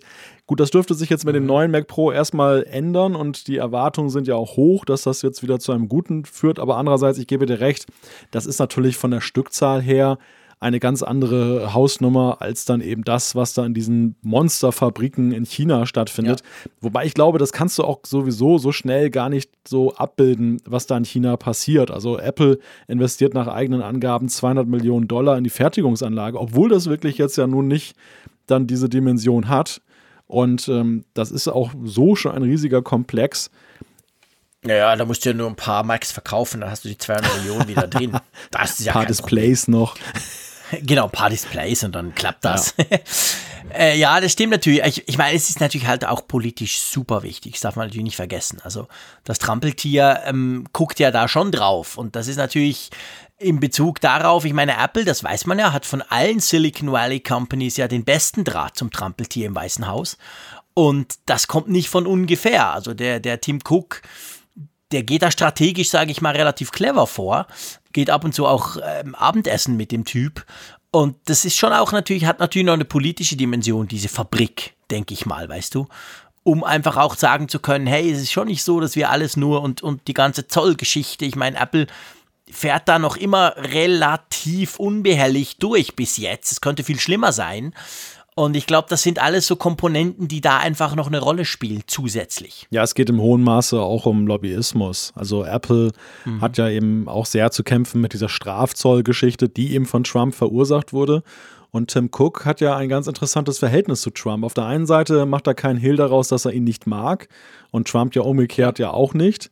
Aber gleichzeitig haben die beiden, und das ist ja bei Trump wirklich herausragend, sowas hinzubekommen, mhm. eine ziemlich ja. lang, langfristige schon und belastbare professionelle Beziehung, die Apple ja auch durchaus den einen oder anderen Vorteil eben eingebracht hat. Trump soll sich ja wohl eingesetzt haben, dass dann eben auch bestimmte Zölle, Strafzölle für Apple Produkte genau. nicht gezahlt werden oder sie auf Ausschlusslisten landen, wo es dann heißt, das Teil aber nicht zu verzollen. Und das, das finde ich, ist schon auch eine, jetzt mal aus politischer Sicht sehr bemerkenswerte Konstellation, die sich da ergibt. Und solche Besuche sind natürlich dann da, um sich da gegenseitig auch ein wenig zu feiern und dieses, ähm, dieses Verhältnis zu konsolidieren. Andererseits muss man ja. sagen, ist das auch bei aller Häme, die wir jetzt über die Amerikaner ausschütten, aber ist auch jetzt kein rein amerikanisches Phänomen. Ich sehe schon so in der Tech-Industrie auch so diesen Hang, sich so ein bisschen reinzuwaschen oder PR zu machen ähm, mit eben dieser Endmontage, die man dann eben wieder ins Heimatland holt. Also in Deutschland zum Beispiel macht das ja auch mhm. Gigaset. Die haben jetzt schon das x-te Handy Made in Germany herausgebracht, wobei dieses Made in Germany natürlich auch heißt Endmontage. Die Teile kommen trotzdem aus China. Aber es schafft halt dann mhm. hier eine ganze Reihe von Arbeitsplätzen und ähm, macht sich halt extrem gut, wenn man so sieht, hey, das ist nicht in China montiert worden. Das, das ist so etwas, wo ich glaube, dass das auch gerade so als, ja, als Trend entdeckt wird und Apple ist da mit dabei. Glaubst du denn, glaubst du denn, also ich meine, wir haben die politische Komponente, die haben wir jetzt besprochen. Wir haben das PR-mäßige, das man natürlich ganz gut dann auch, und das wird ja auch genutzt. Aber glaubst du, am Ende des Tages, egal ob das jetzt so ein Gigaset-Teil ist oder eben ein Mac, glaubst du dem Konsumenten, ist das wichtig? Meinst du, der schaut wirklich drauf? Wo das zusammengeschraubt wird? Ja, das ist. Weil da bin ich total unsicher ja. selber, weißt du? Da habe ich, ich finde, die Konsumenten sind da selber nicht so ganz durchschaubar. Also es ist, glaube ich, so gesellschaftlich haben wir momentan eine sehr ambivalente Haltung zu vielen Dingen. Dass man auf der einen Seite zum Beispiel für Klimaschutz eintritt, aber auf der anderen Seite selber nicht verzichten will. Dass sich trotzdem noch riesige mhm. Autos verkaufen, aber eben alle dann eben dann auf alternative Antriebe umsteigen wollen und sagen, es kann so nicht weitergehen. Und ich glaube, das ja. ist bei dem, bei dem Kauf von solchen Geräten ähnlich. Es gibt auf der einen Seite ja schon gewisse Ressentiments dagegen, dass die gesamte Fertigung und so alles, das alles aus Fernost kommt und dass das hier nichts ist. Und auf der anderen Seite mhm. ist es eben so, dass wenn man es dann kauft, ja, achtet man dann tatsächlich darauf oder achten da viele drauf? Weiß ich nicht. Also ich, mhm. ist, ganz, ist für mich ganz schwer zu sagen. Ich glaube, es ist aber tatsächlich ein Nischenprogramm und deshalb ist es ja bislang ja. auch so, dass entweder Hersteller jetzt das erwähnte Beispiel Gigaset, die jetzt nicht zu den Top-Playern gehören, aber da, glaube ich, dann ja. schon ihre Zielgruppe gefunden haben und das auch durchaus erfolgreich, dass die das bedienen und genauso Apple eben jetzt mit einem ganz speziellen Segment, wo sie sagen, okay, das ist jetzt so, Autohersteller haben das ja auch, weißt du, die haben so diese Massenautos, die jeder kauft. Mhm. Ähm, und auf der anderen Seite haben sie dann so diese, diese Maybach e-, Edelmodelle und so, die dann so, ich wollte schon sagen, mundgeblasen, also handgefertigt teilweise sind. und der, ja. der Mac Pro geht ja auch schon ein wenig in diese Richtung. Der ist ein sehr exklusiver Computer, ein sehr hochwertiger Computer. Und bei den Stückzahlen, äh, glaube ich, erst, hier ist zwar sehr automatisiert die ganze Sache anscheinend, aber schon irgendwie ein bisschen noch handgemachter als jetzt beispielsweise das iPhone. Ja. Ja, natürlich, klar. Das ist natürlich auch, ja, logisch, das stimmt. Also ich meine, das ist, das ist eine andere Liga letztendlich auch von der Produktion her. Ich meine, letztendlich ja auch von der Konfiguration her. Ich meine, überleg mal, wie viele iPhones kannst du denn kaufen? Größe, Farbe, Modell. Das sind, das kannst du an zwei Händen abzählen. Ein Mac Pro wird ja letztendlich eine hoch, hoch, hoch konfigurierte Geschichte sein. Da wird ja keiner den Stand, das Standardmodell kaufen davon, sondern dann sagst du halt, ich hätte gern die Karte, aber davon drei und hier noch und da und so. Also von dem her gesehen ist das schon ganz eine andere Nummer. Aber, ähm, also nicht, dass ich sagen will, dass das die Chinesen nicht könnten, überhaupt nicht, aber einfach von dem her gesehen, das ist, das ist ja spezieller. Da geht es weniger um extrem viele Stückzahlen in extrem kurzer Zeit. Und darum kann man sowas machen. Und darum haben sie ja letztendlich auch noch, man hört ja nichts von Plänen, das iPhone in nächster Zeit in den USA zusammenzuschrauben, oder? Ja, ich glaube, das ist auch eine ganz, ganz andere Hausnummer. Das ja. Äh, ja, spielt in einer ganz anderen Liga. Also selbst wenn man das wollte, ähm, jetzt ungeachtet mal der ganzen Punkte, die man diskutieren könnte, die dagegen sprechen. Aber ähm, das, das wäre eine, eine riesige Hausaufgabe, die sie erledigen müssten, das überhaupt erstmal darstellen mhm. zu können. Ja, ja, genau. Aber gut, also das Teil äh, rückt näher, sagen wir es mal so. Du hast ja vorhin schon in der Anmoderation vom Apfelfunk gesagt, nicht für uns. Für uns ist das definitiv Overkill. Brauchen wir nicht und der Apfelfunk wird dadurch auch nicht schneller und auch nicht besser. Aber ist ja schon spannend. Ich bin natürlich schon interessiert. Es interessiert mich ja schon, wenn man dann Profis, die das wirklich nutzen und die auch abschätzen können, was denn jetzt so toll daran ist an dem Teil. Also den dann zuzuhören oder auf YouTube oder wo auch immer, das interessiert mich schon brennend, muss ich sagen. Also ich bin schon sehr daran interessiert zu gucken, wie denn so eine Mega-Monster-Maschine dann auch eingesetzt wird. Ja, absolut. Also das, das ist hochinteressant und ich meine, wenn Apple ein paar über hat, dann können sie natürlich auch gerne uns mal testweise einen vor die Tür stellen. Da, sagen wir natürlich auch nicht nein, um die zu genau, testen. Genau, wir geben dann auch bekannt, wie viel schneller der Apfelfunk jetzt produziert wurde damit. Ja, der, der, der, der ist wahrscheinlich schon fertig, bevor wir überhaupt ihn aufgenommen haben. Genau, müssen wir gar nicht anfangen. dann lehnen wir uns gemütlich am Mittwoch zurück und zack ist der Apfelfunk oh, da und dann hören wir, was wir gesagt haben, was der Mac uns ins, in den Mund gelegt hat. eine eher Schreckens Schreckensvision. Aber ähm, ja, nee, mal gucken. Also es ist natürlich super spannend und für Apple auch extrem wichtig. Ich meine, wir sind ja, wir sind ja letztendlich so ein bisschen auch im Pro-Jahr, das kann man ja auch noch sagen. Und jetzt mit dem MacBook Pro 16, welches sich ja ganz klar auch wieder an die Profis richtet quasi. Ein, ein High-End-Profi-Notebook sozusagen. Und jetzt fehlt halt eben noch dieser Mac Pro als krönender Abschluss sozusagen, damit dann Apple mit stolz geschwellter Brust wieder hinstehen kann und sagen, guck, wir haben jetzt wieder das perfekte Line-up für die Profis. Das stimmt, da gebe ich dir recht. Also das ist so, der, der Mac Pro ist auch jetzt einfach vom Timing her das Sahnehäubchen, das, das jetzt ja. noch so auf diesem Pro-Jahr 2019 draufgepackt wird. Und wenn sie das jetzt auch gut hinkriegen und nach, ich sag mal, die, die Messlatte ist schon hoch, weil sie haben es dies, die haben dieses Jahr vieles hingekriegt, was in der Kritik sehr positiv gesehen wurde. Jetzt ganz aktuell ja, ja, das MacBook Pro 16 noch zuletzt, aber auch davor schon einige Dinge.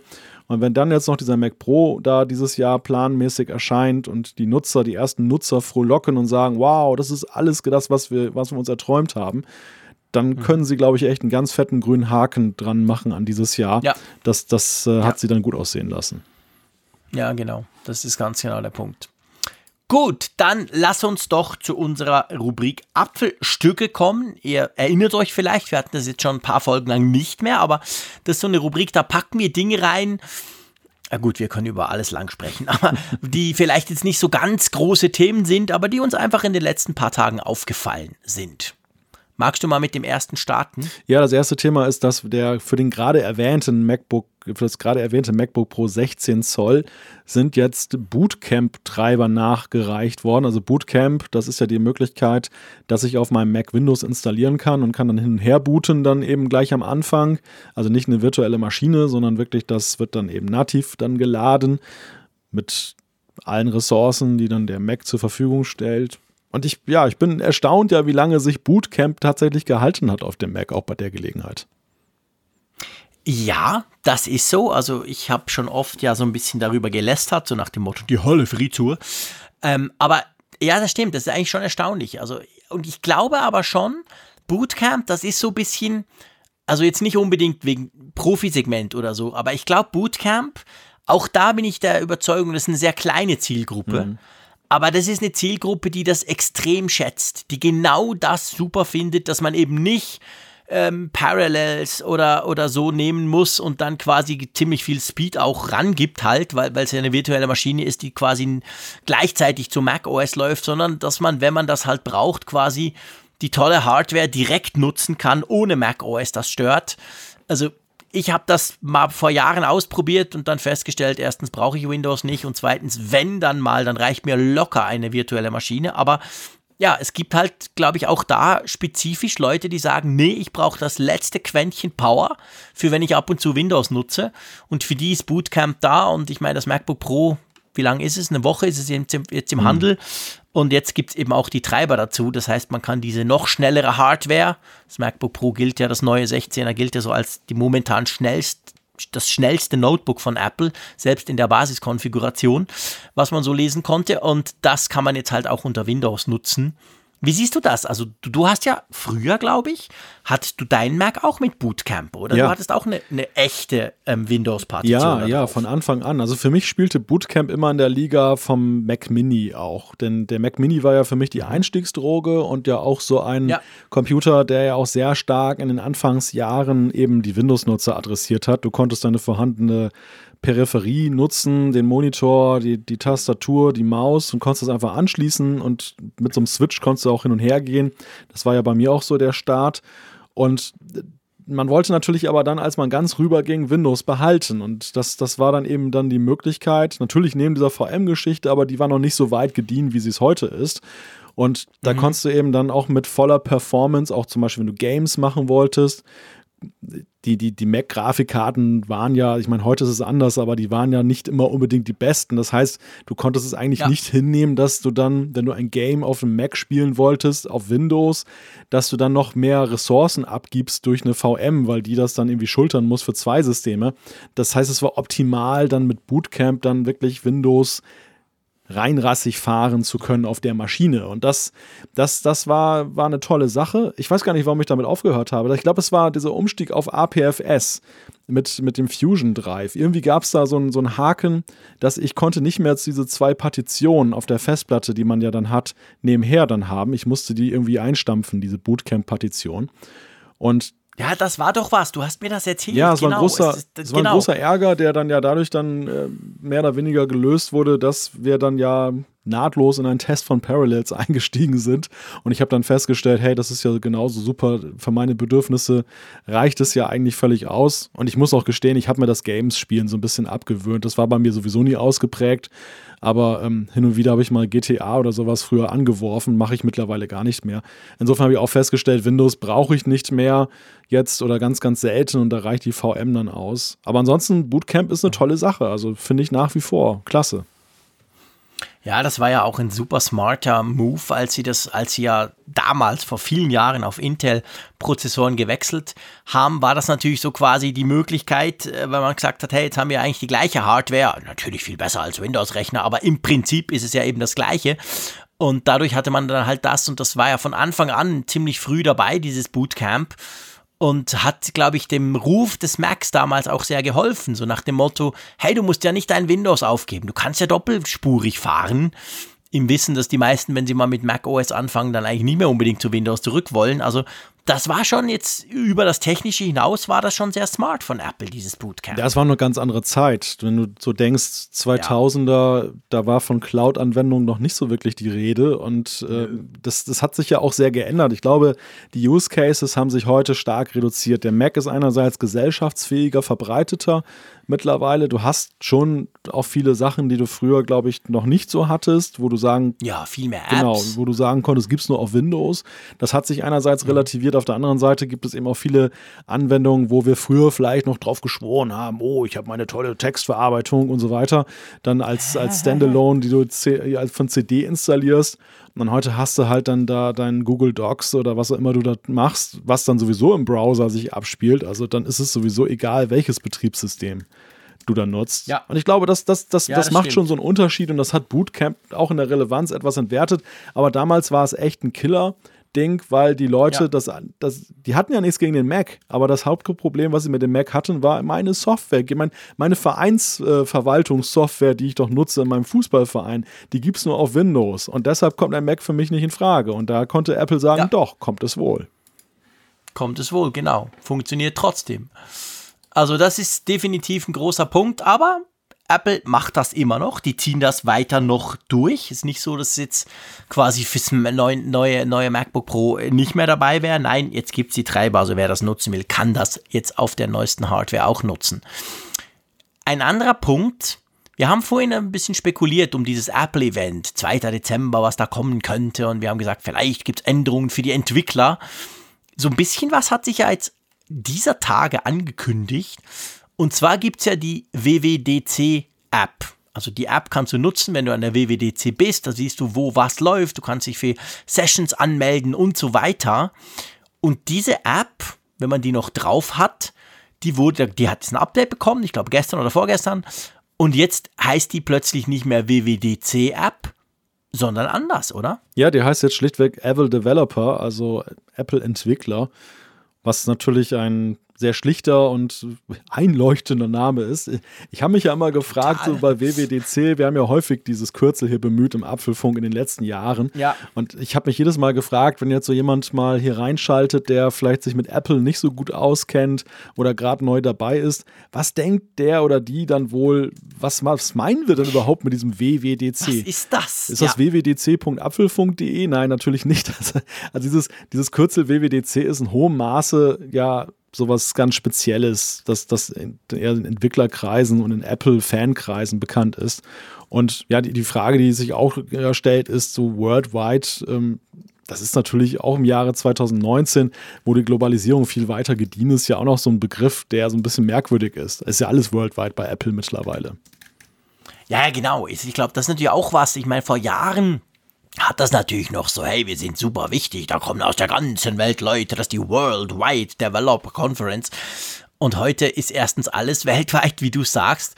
Und, aber ich meine, die Frage ist jetzt, wenn sie diese App umbenennen, zu einem Zeitpunkt, wo ja die WWDC noch weit, weit weg ist, Anfang Juni, wir erinnern uns, das ist jetzt genauso mehr oder weniger in der Hälfte, als sie war, bis sie dann wieder kommt.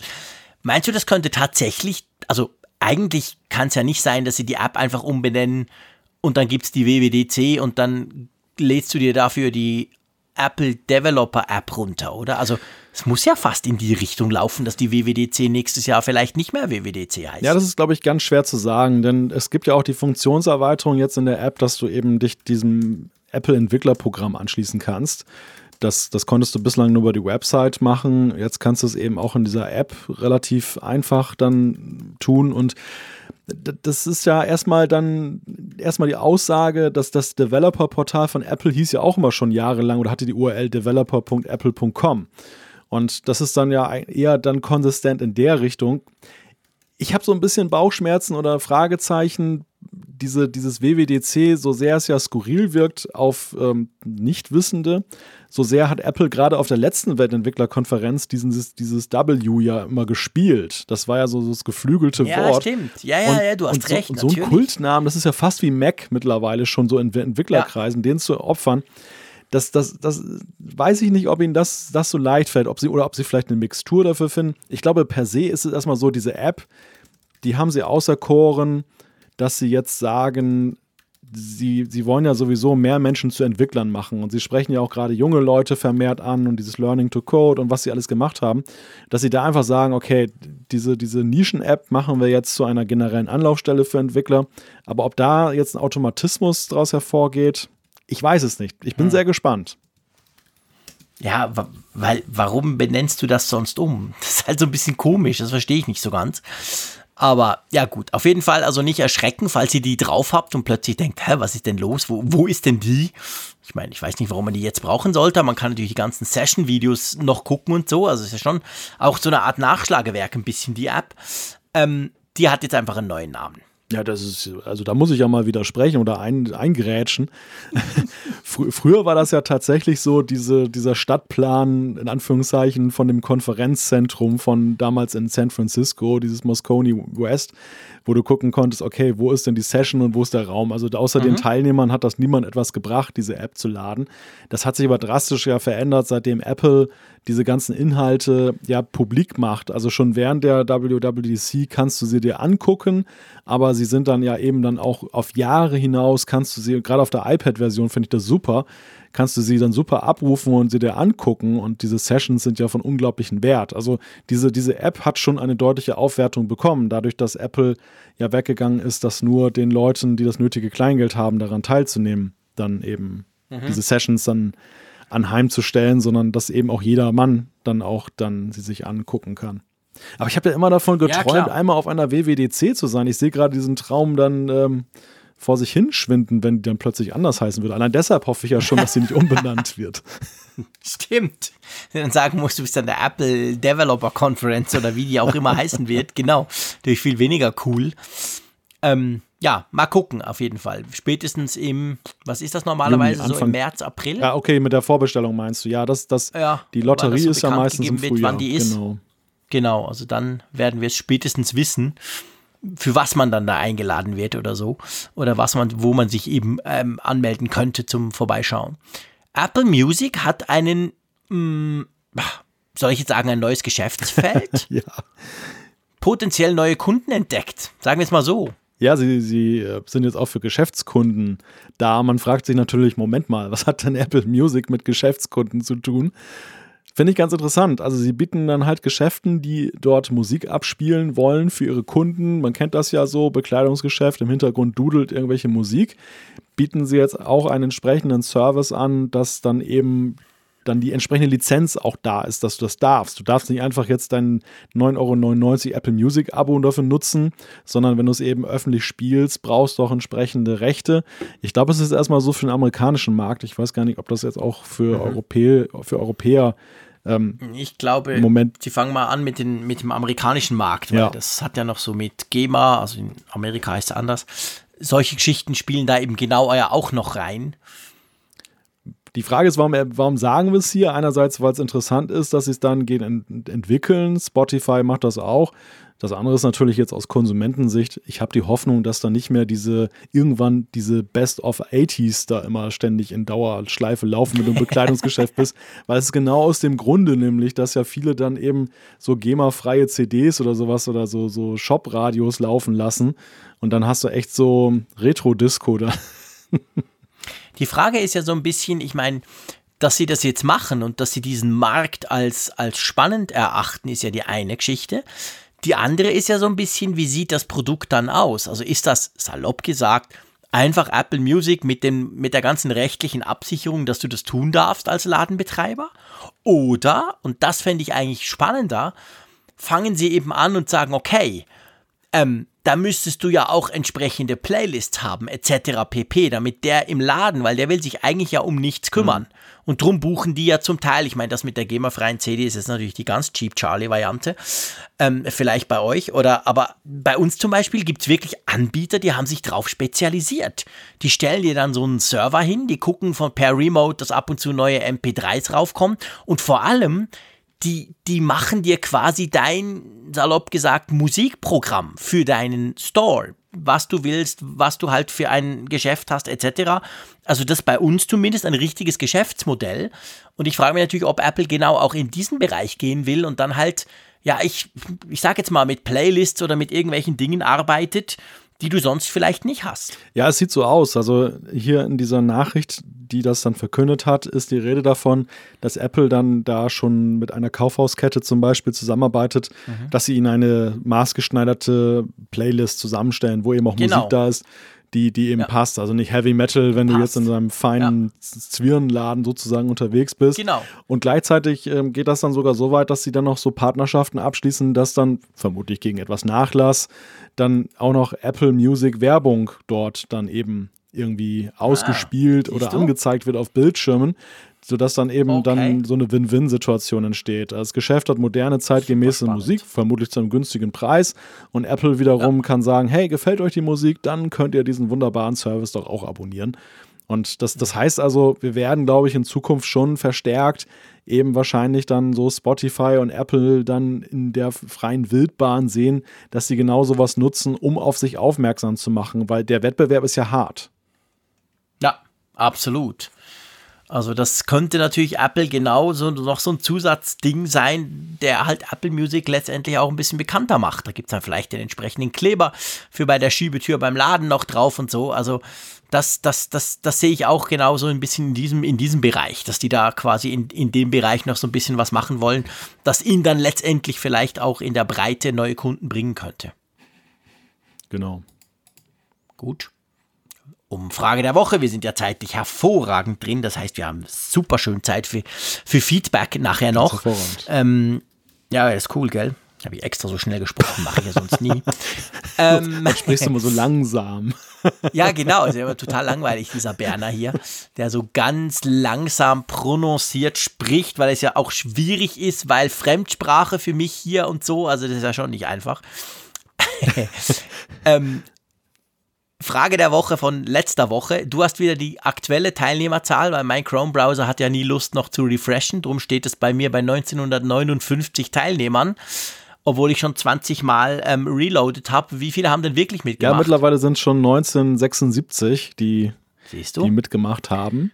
Und ja, das, die Frage war ja, sollte der Gesetzgeber Apple verpflichten, NFC für alle zu öffnen? Kleine Erinnerung, in Deutschland ist das ja gerade ein Thema, dass eben dann Apple dann dazu eben gebracht werden soll, dann diese Schnittstelle, diese Antenne freizugeben, dass auch andere Banking-Apps sie so nutzen können wie Apple Pay.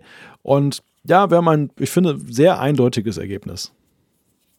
Wir haben ein krass eindeutiges Ergebnis und zwar 57,2 Prozent haben gesagt Nein. Und nur 22,2 haben gesagt Ja. Und ich meine, das ist, ich finde das schon noch erstaunlich. Also ganz ehrlich gesagt, da müssen wir drüber reden. Ich hätte nicht erwartet, dass so viele eigentlich der Meinung sind, nee, nee, das, äh, das ist okay so. Das NFC geht halt nur für Apple Pay und da soll kein anderer draufkommen.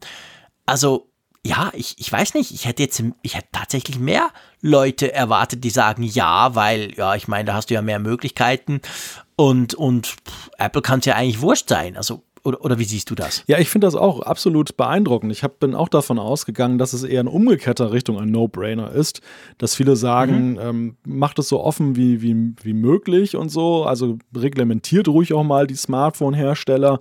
Es geht ja jetzt in dem Falle zwar jetzt dezidiert um Apple, aber es könnte ja genauso gut ein anderer sein, der das macht.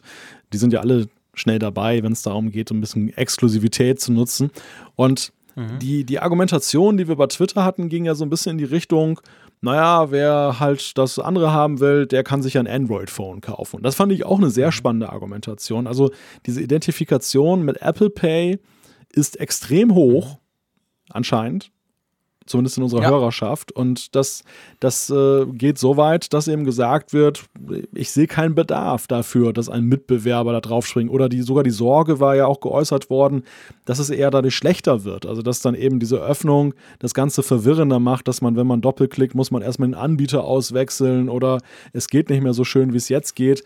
Also dieses, das ist eine sehr, ein sehr interessanter ähm, ein sehr interessanter Ausgang der Umfrage und ich möchte auch schon fast sagen, jetzt so für, aus Sicht der Mehrheit auch ein schöner Erfolg für Apple, dass sie augenscheinlich so überzeugen mhm. können mit dieser Funktionalität, dass Nutzer sich dagegen wehren, Wettbewerb zu haben. Ja, weißt du, also ich, ich, ich sag mal aus meiner Warte, vielleicht geht es ja anderen auch noch so. Bei mir ist es immer so, dass ich schon feststelle, bei all diesen Diskussionen habe ich natürlich dann immer so ein bisschen im Hinterkopf, ja, also jetzt hier, Apple Pay, NFC, könnte ich mit leben, wäre ja jetzt nicht so schlimm. Aber wo hört's denn dann auf? Wir fangen mal irgendwo an, so im Sinn von, hey Apple, da gar böse, böse, mach's nicht, mach auf. Dann gehen wir vielleicht als nächstes auf den App Store los und so weiter und dann irgendwann killst du quasi eben genau diese, diese Vorteile dieses geschlossenen Ökosystems ja in dem Fall, was mir dann echt Angst machen würde. Weißt mhm. du, also ich überlege mir dann immer so ein bisschen, das ist jetzt vielleicht noch nicht so schlimm, aber es könnte ja der quasi sozusagen der Anfang sein von viel gröberen Änderungen, die ich dann definitiv nicht möchte. Also das war bei mir so ein bisschen der Punkt, warum ich auch hier hineingeklickt habe. Ja, ja, das, das, das Argument kann ich gut nachvollziehen. Gleichwohl ist es ja, finde ich, schon auch eine, eine Argumentation, die ja darauf hindeutet, dass es eine sehr wohl überlegte Entscheidung auch ist, sich dann für Apple auszusprechen. Und das, das, mhm. ähm, ich finde halt so häufig in, in gesellschaftlichen ja. Diskussionen hast du es halt so, dass die Leute halt sagen, ähm, ja, nehmen wir mal Hühnereier. Ich, ich, nehme nur Hühnereier aus Ökohaltung und wo ich das Huhn selber streicheln konnte. Und in Wirklichkeit kaufen dann doch sehr viele, wenn du im Einkaufsmarkt guckst, dann eben dann die braunen Packungen, dann die auch aus Käfighaltung teilweise sind. Und ja. das, das finde ich ist halt, ähm, hier ist es halt wirklich so, dass, dass die Leute eben jetzt hier nicht eine politisch korrekte Haltung einnehmen, die da ja lauten könnte, von wegen, es muss doch jetzt eine Gleichberechtigung geben, es darf kein Monopol geben. Mhm. Das ist ja so ein bisschen so diese Political Correctness-Haltung, die man hier einnehmen könnte. Ja. Und stattdessen wird ganz klar gesagt, ne, nee, ich Anwender, ich will das so. Ich will, will wenn ich mir ein Apple-Gerät kaufe, dann sollen die auch gefälligst das alleine machen dürfen. Und da soll der Gesetzgeber sich jetzt nicht da einmischen, auch wenn da einer den kürzeren zieht und auch wenn das jetzt den Wettbewerb mhm. nicht begünstigt. Finde ich irgendwie beeindruckend. Ja. Also ich finde es eine ziemlich klare Haltung. Absolut, aber ich meine, das zeigt, und das, ich sag das oft, und man könnte ja meinen, der Frick wieder Bauch, Bauchpeil, Bauchpinselt die Apfelfunk-Community, aber ich finde schon, wir haben halt eine spezielle Community auch dahingehend, das sind nicht irgendwelche Phrasendrescher. Ja. Der sitzt in Bern, der das macht, sondern das sind wirklich, die, die, die Leute überlegen sich was. Wir sehen das ja auch im Feedback. Wir kriegen ja manchmal seitenweise E-Mails und das ist so spannend. Da ist so viel Überlegung hinten dran und nicht irgendwelcher, ja, aber ich bin dagegen und klatsch, klatsch, wie man das auf Social Media überall trifft. Also, und das zeigt sich jetzt wahrscheinlich genau in dieser Umfrage auch so. Also, wir hätten jetzt auch gedacht, dass wahrscheinlich ganz viele Ja klicken, weil das macht sich doch besser, aber in Wirklichkeit meinen sie es gar nicht so, so wie, wie du von den Eiern sprichst. Aber nee, das ist eben nicht so. Also, unsere Community, die hat eine klare Meinung, die sagt die klare Meinung auch, aber sie kann sie auch entsprechend begründen und die sagt das nicht einfach just for fun. Ja, das ist der, der, der Eindruck, den ich auch aus Zuschriften immer wieder gewinne, dass ähm, sehr viel reflektiert wird und wir bekommen ja auch beide selten so Einzeiler-Zuschriften. Wenn man, wenn ich mal unser System nie. gucke, das ist immer, das ist natürlich auch eine heidene Arbeit, das immer durchzuarbeiten, aber wir machen sie ja gerne, weil es einfach immer bereichernd ist zu sehen, welche tiefen Gedankengänge halt da sind, auch gerade zu solchen Fragestellungen und nicht einfach nur das gesagt wird, was dann eben dann vermeintlich opportun ist. Wobei ich dann wiederum andererseits auch glaube, dass die, die gesagt haben, ja, dann genauso gut das begründet haben, genauso durchdacht haben. Ja. Also ich finde halt, dieses Ergebnis besagt erstmal nur, dass oder besagt, dass das eben jetzt nicht einfach nur dann da opportunistisch schnell irgendwas geklickt wurde, sondern dass eben die Leute nee. sich dann wirklich damit auseinandergesetzt haben und haben die Argumente für sich abgewogen, sorgfältig. Und das ist schon sehr viel Absolut. für so eine eigentlich schnell geklickte Umfrage. Ja, ja, absolut. Und wir können das insofern ja eben auch belegen, dass wir ja auch viel.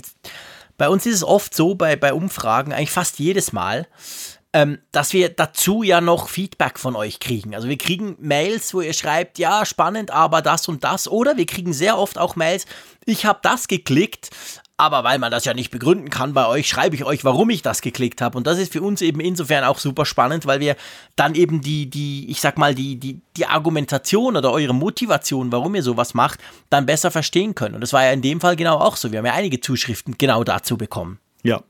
Ja, richtig. Wir haben eine neue Umfrage der Woche, wo ich glaube, da gibt es vielleicht nicht so viele Zuschriften, aber das sage ich immer und dann ist es doch wieder ganz anders. und zwar ist das ein Vorschlag, der von einem Hörer kommt, gell? Genau, unser Apfelfunkhörer Michael hat uns diesen Vorschlag eingereicht. Ganz herzlichen Dank dafür und das möchte ich gleich nochmal verbinden mit eben dem Hinweis darauf, dass es nicht in Stein gemeißelt ist, dass der liebe Jean-Claude und der liebe Malte dann immer die Umfragen dann vorgeben müssen, sondern ihr seid herzlich eingeladen, wenn ihr eine geniale Umfrage oder eine vermeintlich geniale Umfrage im Kopf habt, dass ihr uns die gerne schreibt, gerne eben auch mit den Antwortmöglichkeiten, die ihr vorsehen würdet. Und wie in diesem Fall zum Beispiel, wo wir gesagt haben, hm, pfiffige Idee, da sind wir noch gar nicht drauf gekommen, dann landet sie vielleicht auch eben in unserer wöchentlichen Umfrage. Genau. Und wir wollen, beziehungsweise der Michael hat das vorgeschlagen und jetzt auch wir, wir wollen wissen, es geht um die Apple Watch es geht um Sport mit der Apple Watch, beziehungsweise es geht um das tägliche Bewegungsziel. Und wir wollen von euch wissen, welches tägliche Bewegungsziel hast du auf der Apple Watch eingestellt? Genau, und da gibt es dann eine, ich werde sie jetzt nicht alle nennen, aber es gibt die Option von unter 400 bis über 1200. Und äh, das sind ja, glaube ich, immer die Kalorien und dazwischen dann äh, auch noch diverse Schritte. Und man kann natürlich auch sagen, ich besitze gar keine Apple Watch. Das wird es natürlich auch geben. Oder auch, ich nutze die Apple Watch gar nicht für Fitness. Auch da bin ich mal gespannt, in welchem Umfang wir da Resultate haben werden. Ich muss ja so ein bisschen sagen, wenn, wenn wir immer, wir möchten gerne wissen von euch, dann sagen, erinnert mich so ein bisschen immer noch an Wetten, das und die Saalwette. Kennst du das noch? ja, natürlich. wetten, dass es, wetten, dass, wetten, dass es Bern nicht schafft, 100 Schweizer aufzubringen, die irgendwie dann mit einem Berner ja, Sennenhund ja, genau. äh, zusammen genau. auf den Volksplatz, Jodelt. Marktplatz kommen und dann irgendwas jodeln. Genau. Das. Genau. Stimmt, die Saalwette, genau. Ähm, ja, genau, das hat, das hat so ein bisschen was. Wobei wir ja keine Behauptung aufstellen im Sinn von, ihr wer könnt das sicher nicht oder ihr macht das sicher nicht, sondern sind ja mehr. Aber das ist wahr, das, das hat so ein bisschen was, genau. So, so ein Rausrufen und dann hoffen, dass die Community loslegt, was ja unsere Community immer tut. Das machen wir irgendwann mal, wenn wir ein Event wieder machen sollten. Dann das. Machen wir eine Saalwette. Genau. Genau. Wetten, dass ihr es nicht schafft. Genau, da stellen wir irgendeine schwierige genau, Aufgabe. In einer Stunde 50 Leute aufzutreiben, die wie Michael Reimann aussehen oder so. genau, das ist eine coole Idee, das machen wir ganz beim nächsten Hörertreffen. Lassen wir uns was einfallen. Jetzt hast du natürlich die, durch deinen Vergleich mit der Saalwette hast du natürlich jetzt die Messlatte schon extrem hochgelegt, mein Lieber. Aber wir haben ja noch ein bisschen ja. Zeit. noch keine konkreten Pläne vorhanden. Ähm, du, ja, dann lass uns doch zum Feedback kommen. Ja. Wir haben es natürlich geschafft, die hervorragende Ausgangslage dahingehend zu verquasseln, dass wir zwar schon noch Zeit haben, aber nicht mehr ganz so viel, wie wir das am Anfang meinten. Ach, die Zeit nehmen wir Aber uns. Das waren sehr viele kurze Ja, Folgen. sowieso. Und ich würde sagen, heute Genau. wird mal durchgearbeitet. Heute wird mal durchgequasselt, genau. Also, dann, äh, dann leg doch mal los mit dem ersten Feedback, mein Lieber. Ja, ich würde ganz gerne vielleicht noch eine Sache voranschicken, die uns in mehreren Oh, Zuschriften erreicht hat. Ähm, Das ist die Sache mit den AirPods Pro. Wir haben nämlich unglaublich viele Tutorials von euch bekommen, sowohl in Videoform als Bilderstrecke oder einfach nur mit Worten beschrieben, sehr eindrücklich, zu der Frage, wie kann man am besten die AirPods Pro aus dem Case rausholen, ohne dass man abrutscht, ohne dass sie drin bleiben, ohne dass sie einem entgegenkullern.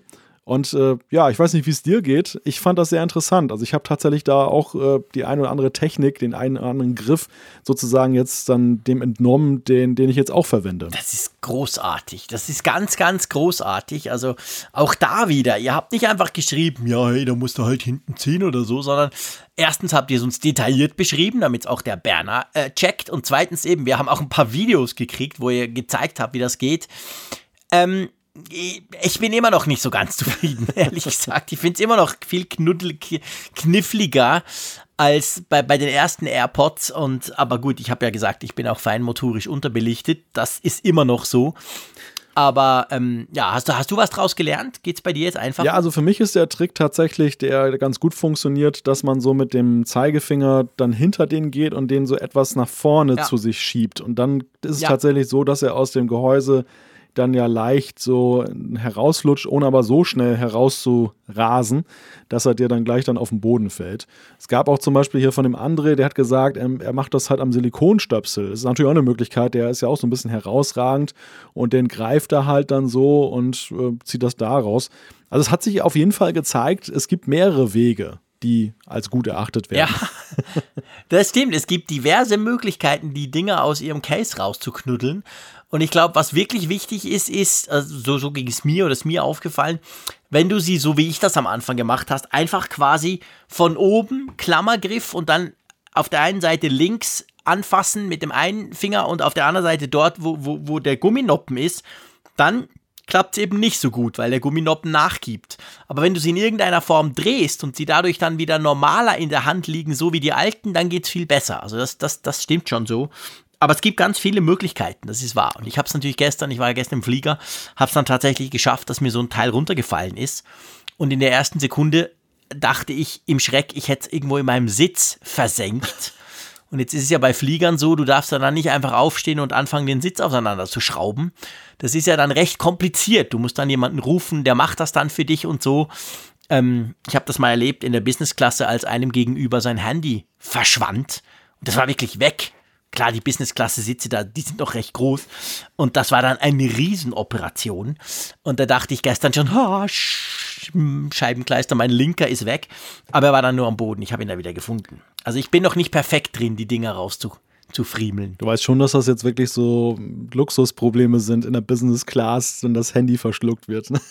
Ich war ja nicht in der Business so, Class okay, gestern, okay. aber ich habe gesagt, nein, aber ich habe gesagt, mir ist das mal einmal bei einem Flug in der Business Ah, Class, habe ich das okay, gesehen, dass jemandem gegenüber sein Handy in der Dings, das war auch nicht ich zum Glück, aber seit da bin ich nachhaltig traumatisiert, weil ich mir vorstelle, es wäre ja schrecklich, wenn ich mein Handy oder irgendwas in so einem Sitz versenken würde. Daher, daher die Geschichte. Aber ähm, nee, gestern war es nur am Boden und zwar auch nicht Businessklasse und ich hätte den Sitz auch selber auseinandergeschraubt. Hauptsache, ich habe meine AirPods wieder. Aber ja, was ich damit sagen will, ich bin immer noch etwas unsicher damit. Also ich fühle mich da noch nicht so ganz wohl bei den AirPods Pro, wenn es ums Rein- oder Rausnehmen geht. Aber das kriegen wir schon noch hin. Möchtest du mal mit dem Olli anfangen? Ja, oder mit dem Florian. Ich würde gern, Na, pff, Du kannst, such dir aus. ich, ich möchte einfach Ja, fang doch mit dem Genau, Florian also an. mein, das ist doch mein wunderbar. zweiten Wetten das Moment, denn ich darf eine Zuschrift aus der Schweiz vorlesen.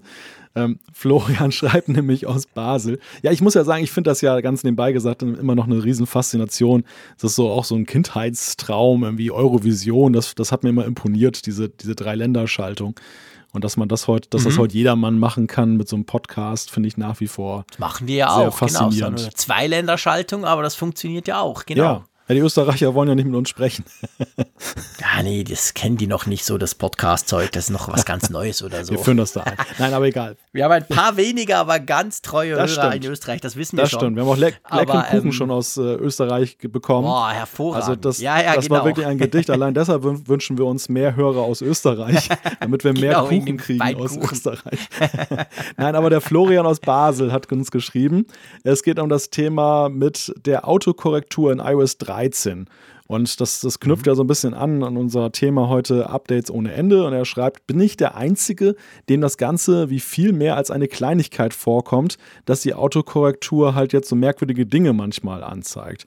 Er schreibt, für mich ist das Ganze wirklich, hat das wirklich Ganze das dazu geführt, dass ich mich äh, tagtäglich dabei beobachte, wie ich WhatsApp-Texte Korrektur lesen muss, damit die Message überhaupt ihren eigentlichen Sinn rüberbringt und nicht in endlosen Kauderwelsch endet. Für mich ist das wirklich seit Jahren zum ersten Mal wieder eine starke Verschlechterung Verschlechterung der User Experience. Dabei liebe ich mein iPhone, aber ich finde, das gleicht echt einem absoluten Unding, diese Sache einfach als gewollt so nebensächlich zu behandeln. Wie seht ihr das? Übertreibe ich oder habt ihr ähnliche Erfahrungen? Ja, der, der Florian hat absolut vollkommen recht. Ich finde die, die, die, die, die, die Autokorrektur seit iOS 13 totalen Schrott. Und wir sprechen ja jetzt nicht davon, dass wir Schweizerdeutsch da reintippen. Das ist uns schon klar, dass das nicht geht. Also bevor jetzt da wieder jemand ja, was schreibt. Ja. Ähm, aber äh, ja, ich, ja, ja, also ehrlich, das geht mir auch so. Ich habe es ja vorletzte Folge oder wann war das, als ich ja das erwähnt habe, dass ich, dass ich den Leuten zum Teil totalen Quatsch schreibe. Ähm, einfach ungewollt, weil, weil die einfach, einerseits hat sie alles verloren, was sie von mir in den letzten elf Jahren gelernt hat auf dem iPhone. Das hat sich alles in Luft aufgelöst.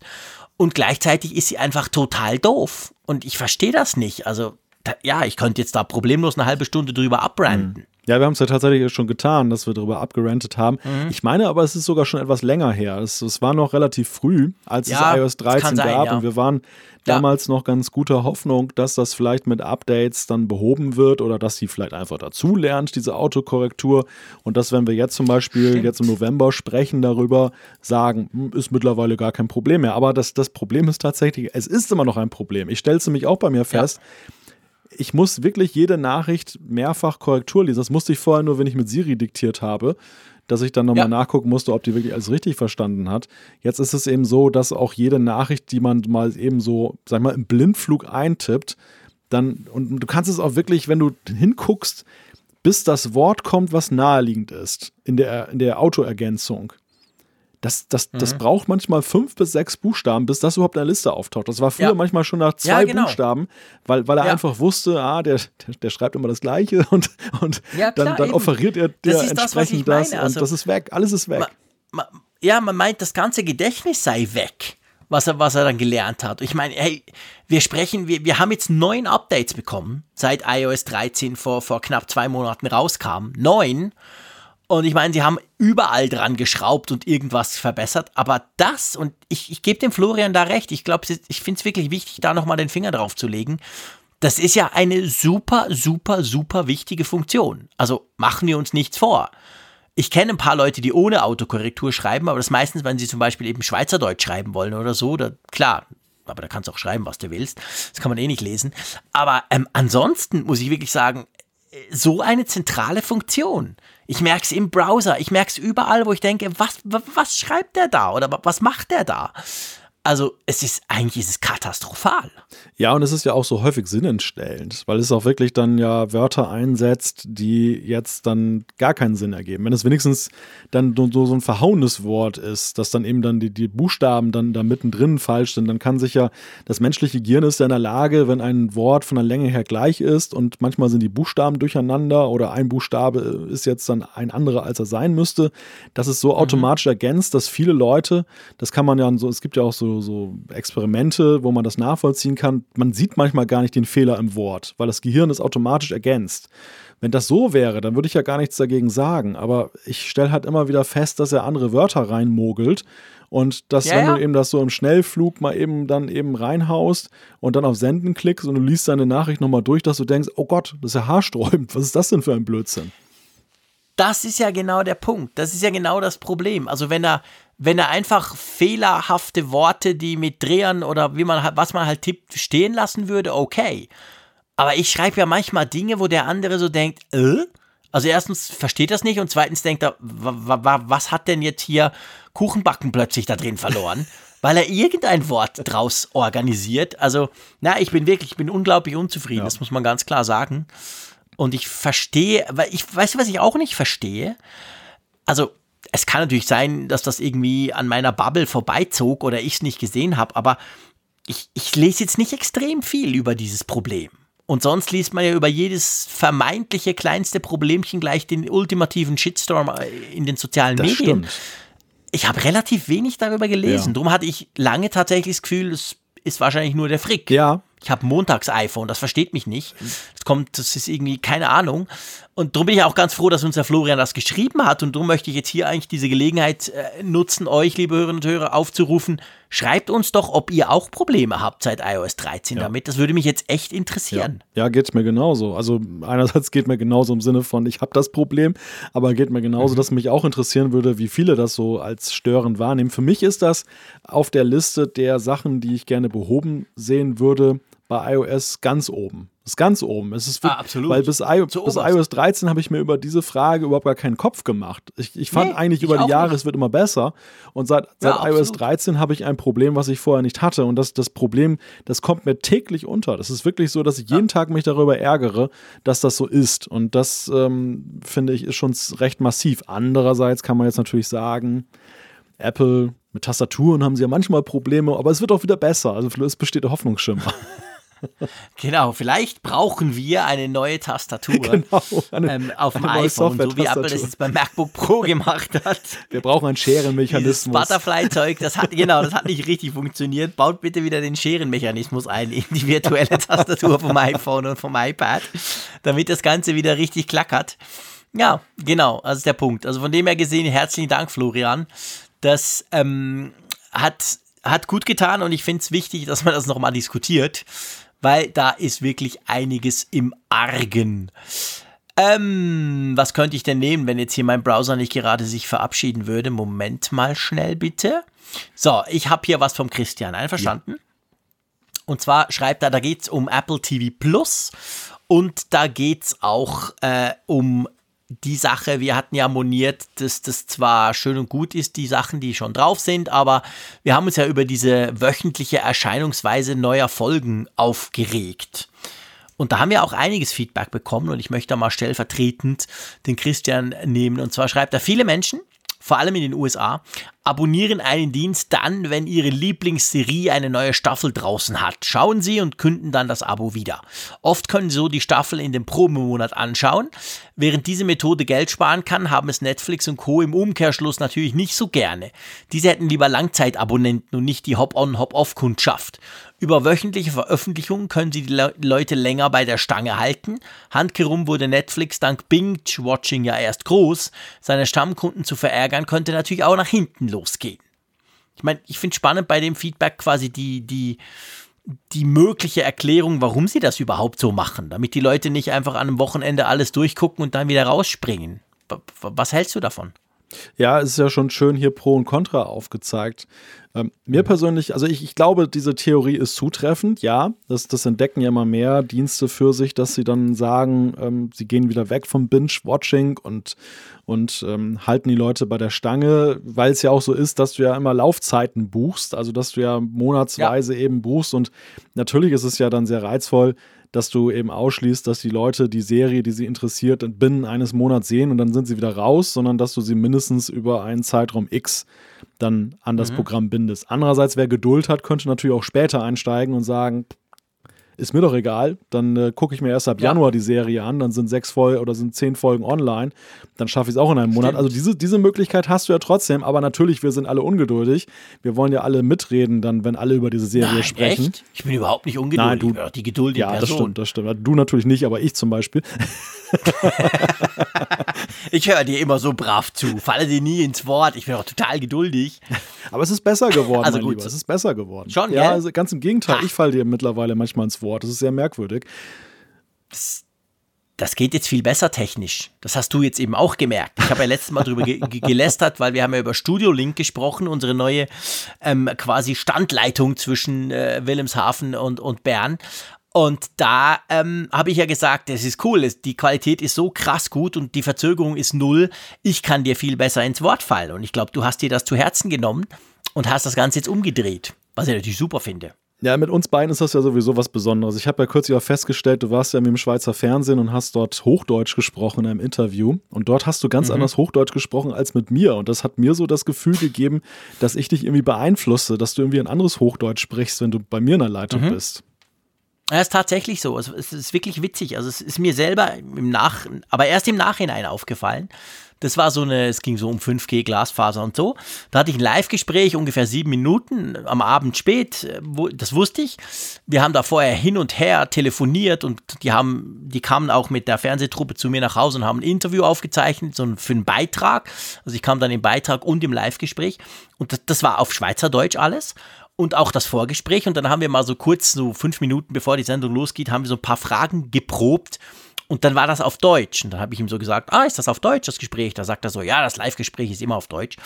Ist für mich ja kein Problem, weil dank dir bin ich ja ehrlicherweise, muss ich sagen, rein von den Stunden her spreche ich ja mehr Deutsch als Schweizerdeutsch, fast dank dem Apfelfunk. Also bin ich mir das eigentlich gewöhnt, auf, auf Deutsch zu sprechen. Habe das dann gemacht, alles Pico. Und dann hast du mir das ja geschrieben. Und dann ist mir das tatsächlich aufgefallen, dass ich eigentlich in diesem Gespräch wahrscheinlich viel mehr wie ein Schweizer, der Deutsch spricht, gesprochen habe. Da tönt ja das Deutsch schon ein bisschen anders. Und wenn ich mit dir das mache, mache ich das, also weniger, sage ich mal. Das ist schon ganz witzig. Ja. ja. Ja, war wirklich. Das kann ich gar nicht steuern, das ist mir überhaupt nicht aufgefallen. ich dachte, dachte schon, sie hätten das so zur Auflage gemacht, dass du nicht so ganz nee, nee, hochdeutsch nee, klingst, so nicht wie diese Norddeutschen da, die sprechen ja fürchterlich hartes Deutsch. Äh, nein, nein, nein, gar ja. nicht. Also, aber das ist irgendwie automatisch passiert, weil ich natürlich mit dem Typen, mit dem Moderator und der, der, der, der ganzen Crew von ihm, habe ich vorher ja mindestens eine halbe Stunde Schweizerdeutsch ja. gesprochen und dann nur wirklich diese sechs Minuten kurz live auf Sendung Deutsch. Und da war das offensichtlich stark gefärbt. Ja. Aber, aber vielleicht noch, gut, das, das, passt ja zum Thema. Wir reden gerade über, über Fernsehen, wir reden über Apple TV Plus. Ähm, ein Gedanke noch dazu, den hatte ich auch die Tage jetzt rausgetwittert, weil es wirklich so eine Langzeitbeobachtung jetzt auch ist. Ich gucke ja ganz gerne diese, diese Serie For All Mankind. Und mhm. ähm, ich habe festgestellt, ich meine, das kann man nicht Apple TV Plus jetzt im Besonderen vorwerfen, das hast du bei Netflix ja mittlerweile bei Filmen auch, dass dieses eine Folge pro Woche ist mir persönlich zu wenig. Ich habe eigentlich nicht ein Problem damit, dass sie sagen, dass sie das ein bisschen portionieren ich, ich muss dieses Binge-Watching gar nicht haben, das setzt mich nämlich auch unter Druck, weil ich dann das Gefühl habe, ich, ich könnte theoretisch durchgucken. Ich muss vor allem aufpassen mit Spoilern, dass ich, dass ich nicht bei, bei Twitter die Leute, die alles durchgeguckt haben, verraten immer alles oder diskutieren schon mhm. drüber. Das finde ich eigentlich ganz mhm. gut, dass es da so ein bisschen noch so, eine, so ein gemeinsames äh, Stopperlebnis gibt. Mhm. Aber zwei Folgen pro Woche fände ich persönlich bei meinem Guck-Rhythmus schon besser. Ja.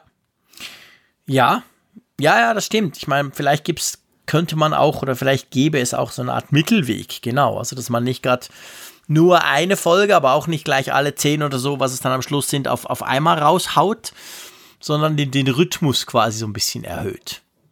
Ja? Als kleiner Verbesserungsvorschlag für Apple, sie wollen sich ja sowieso ein bisschen unterscheiden. Und das wäre doch mal wirklich eine wohltuende Unterscheidung. Genau, das wäre was, was kein anderer ja, hat. Alleinstellungsmerkmal. Dann hätte man bei Apple TV Plus tatsächlich ein gewisses Exklusivfeature. man ja sonst nicht unbedingt verwöhnt ist. Soll ich mal den nächsten nehmen? Gut. Ja, ja, nimm doch noch einen. Und zwar, es ist auch ein kurzer, aber ein nicht minder interessanter. Und zwar von Matthias, der ist auf die Frage eingegangen mit AirPods säubern. Wir hatten uns ja unterhalten über die Frage, so AirPods werden immer dreckig und, und so weiter. Und ähm, die Frage des geeigneten Reinigungsmittels. Das mhm. hat uns irgendwie jemand auch schon mal geschrieben. Ich weiß nicht, ob Matthias das damals auch schon war oder ob das jemand anderes war. Auf jeden Fall ist der Tipp gut. Er schreibt nämlich, zum Reinigen meiner AirPods verwende ich Klebeknete. Funktioniert perfekt. So zum Beispiel jetzt von Tesa. Da gibt es dann diese Tack-Klebeknete, formbar 80 Pads. Und ja, die passt sich halt der ganzen Sache ganz gut an und dann muss man da nicht jetzt mit irgendwelchen anderen Hilfsmitteln rumkratzen und machen und tun. Finde ich ganz witzig. Ja, aber wie, wie funktioniert denn das dann? Also das heißt dann, dann klebst du die Klebeknete in deine iPods. Ja. Äh, in deine AirPods, genau, Entschuldigung. Genau. Und dann ziehst du die wieder ab und dann bleibt der Schmutz quasi an der Klebeknete. So habe ich das verstanden, genau. Okay. Weil das Problem hast du bei den AirPods, also mit den klassischen AirPods ja jetzt, ist ja, ja. dass die haben ja, ich gucke sie mir gerade parallel mal an, so, ähm, da wo die Höreröffnung ist, ist ja da hast du so einen Kantenbereich, der ein bisschen tiefer gelegt Ja, ist ja. und da sammelt sich ja vor allem der Unrat. Und ähm, den kriegst du ja, klar, du kannst da irgendwie mit einem spitzen Gegenstand langkratzen, ist aber auch jetzt nicht, nicht unbedingt empfehlenswert auch, und ist, kann auch Genau. nicht alles wegmachen. Und mit dieser Klebeknete, die passt sich ja dieser Form an und gleichzeitig klebt sie und du kannst, wenn du sie abziehst, dann ist das genau das Prinzip. Ja, finde ich interessant. Also das, das nur so. Ja. ja, stimmt. Das ist ein guter Tipp. Aus der kleinen muss man definitiv Apple-Haushaltsecke. ausprobieren. genau, so ein kleiner Lifehack aus dem Apfelfunk. Aber ähm, vielen Dank, Matthias. Das ist wirklich äh, spannend, was man, dass man das machen kann. Und da sind ja auch ganz viele dann drin und so. Und dann kann man das ab und zu tun. Das, das hält dann wahrscheinlich auch relativ lang, so eine Packung. Ähm, ja, muss ich definitiv mal ausprobieren, ob das etwas nützt. So, ich würde sagen, Ende Banane, oder? Ich hoffe, dass ich heute Nacht nicht schlecht von iPhone fressenden Business Class sitzen träume. Ich hoffe, ich träume nicht von Klebeknete, die mir irgendwas zuklebt oder so.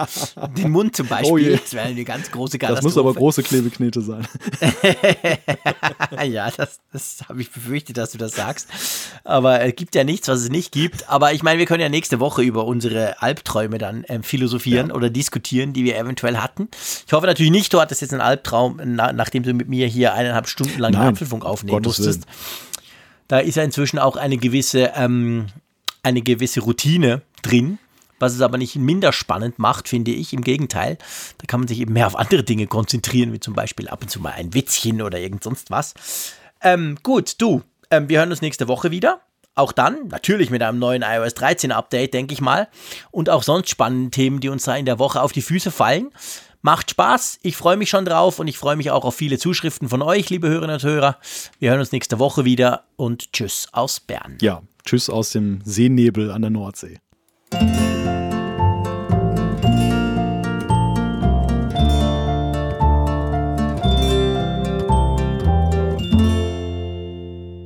Immer auf Empfang mit Funkgerät, der App zum Apfelfunk. Lade dir jetzt Funkgerät für iOS und Android kostenlos im App Store und bei Google Play.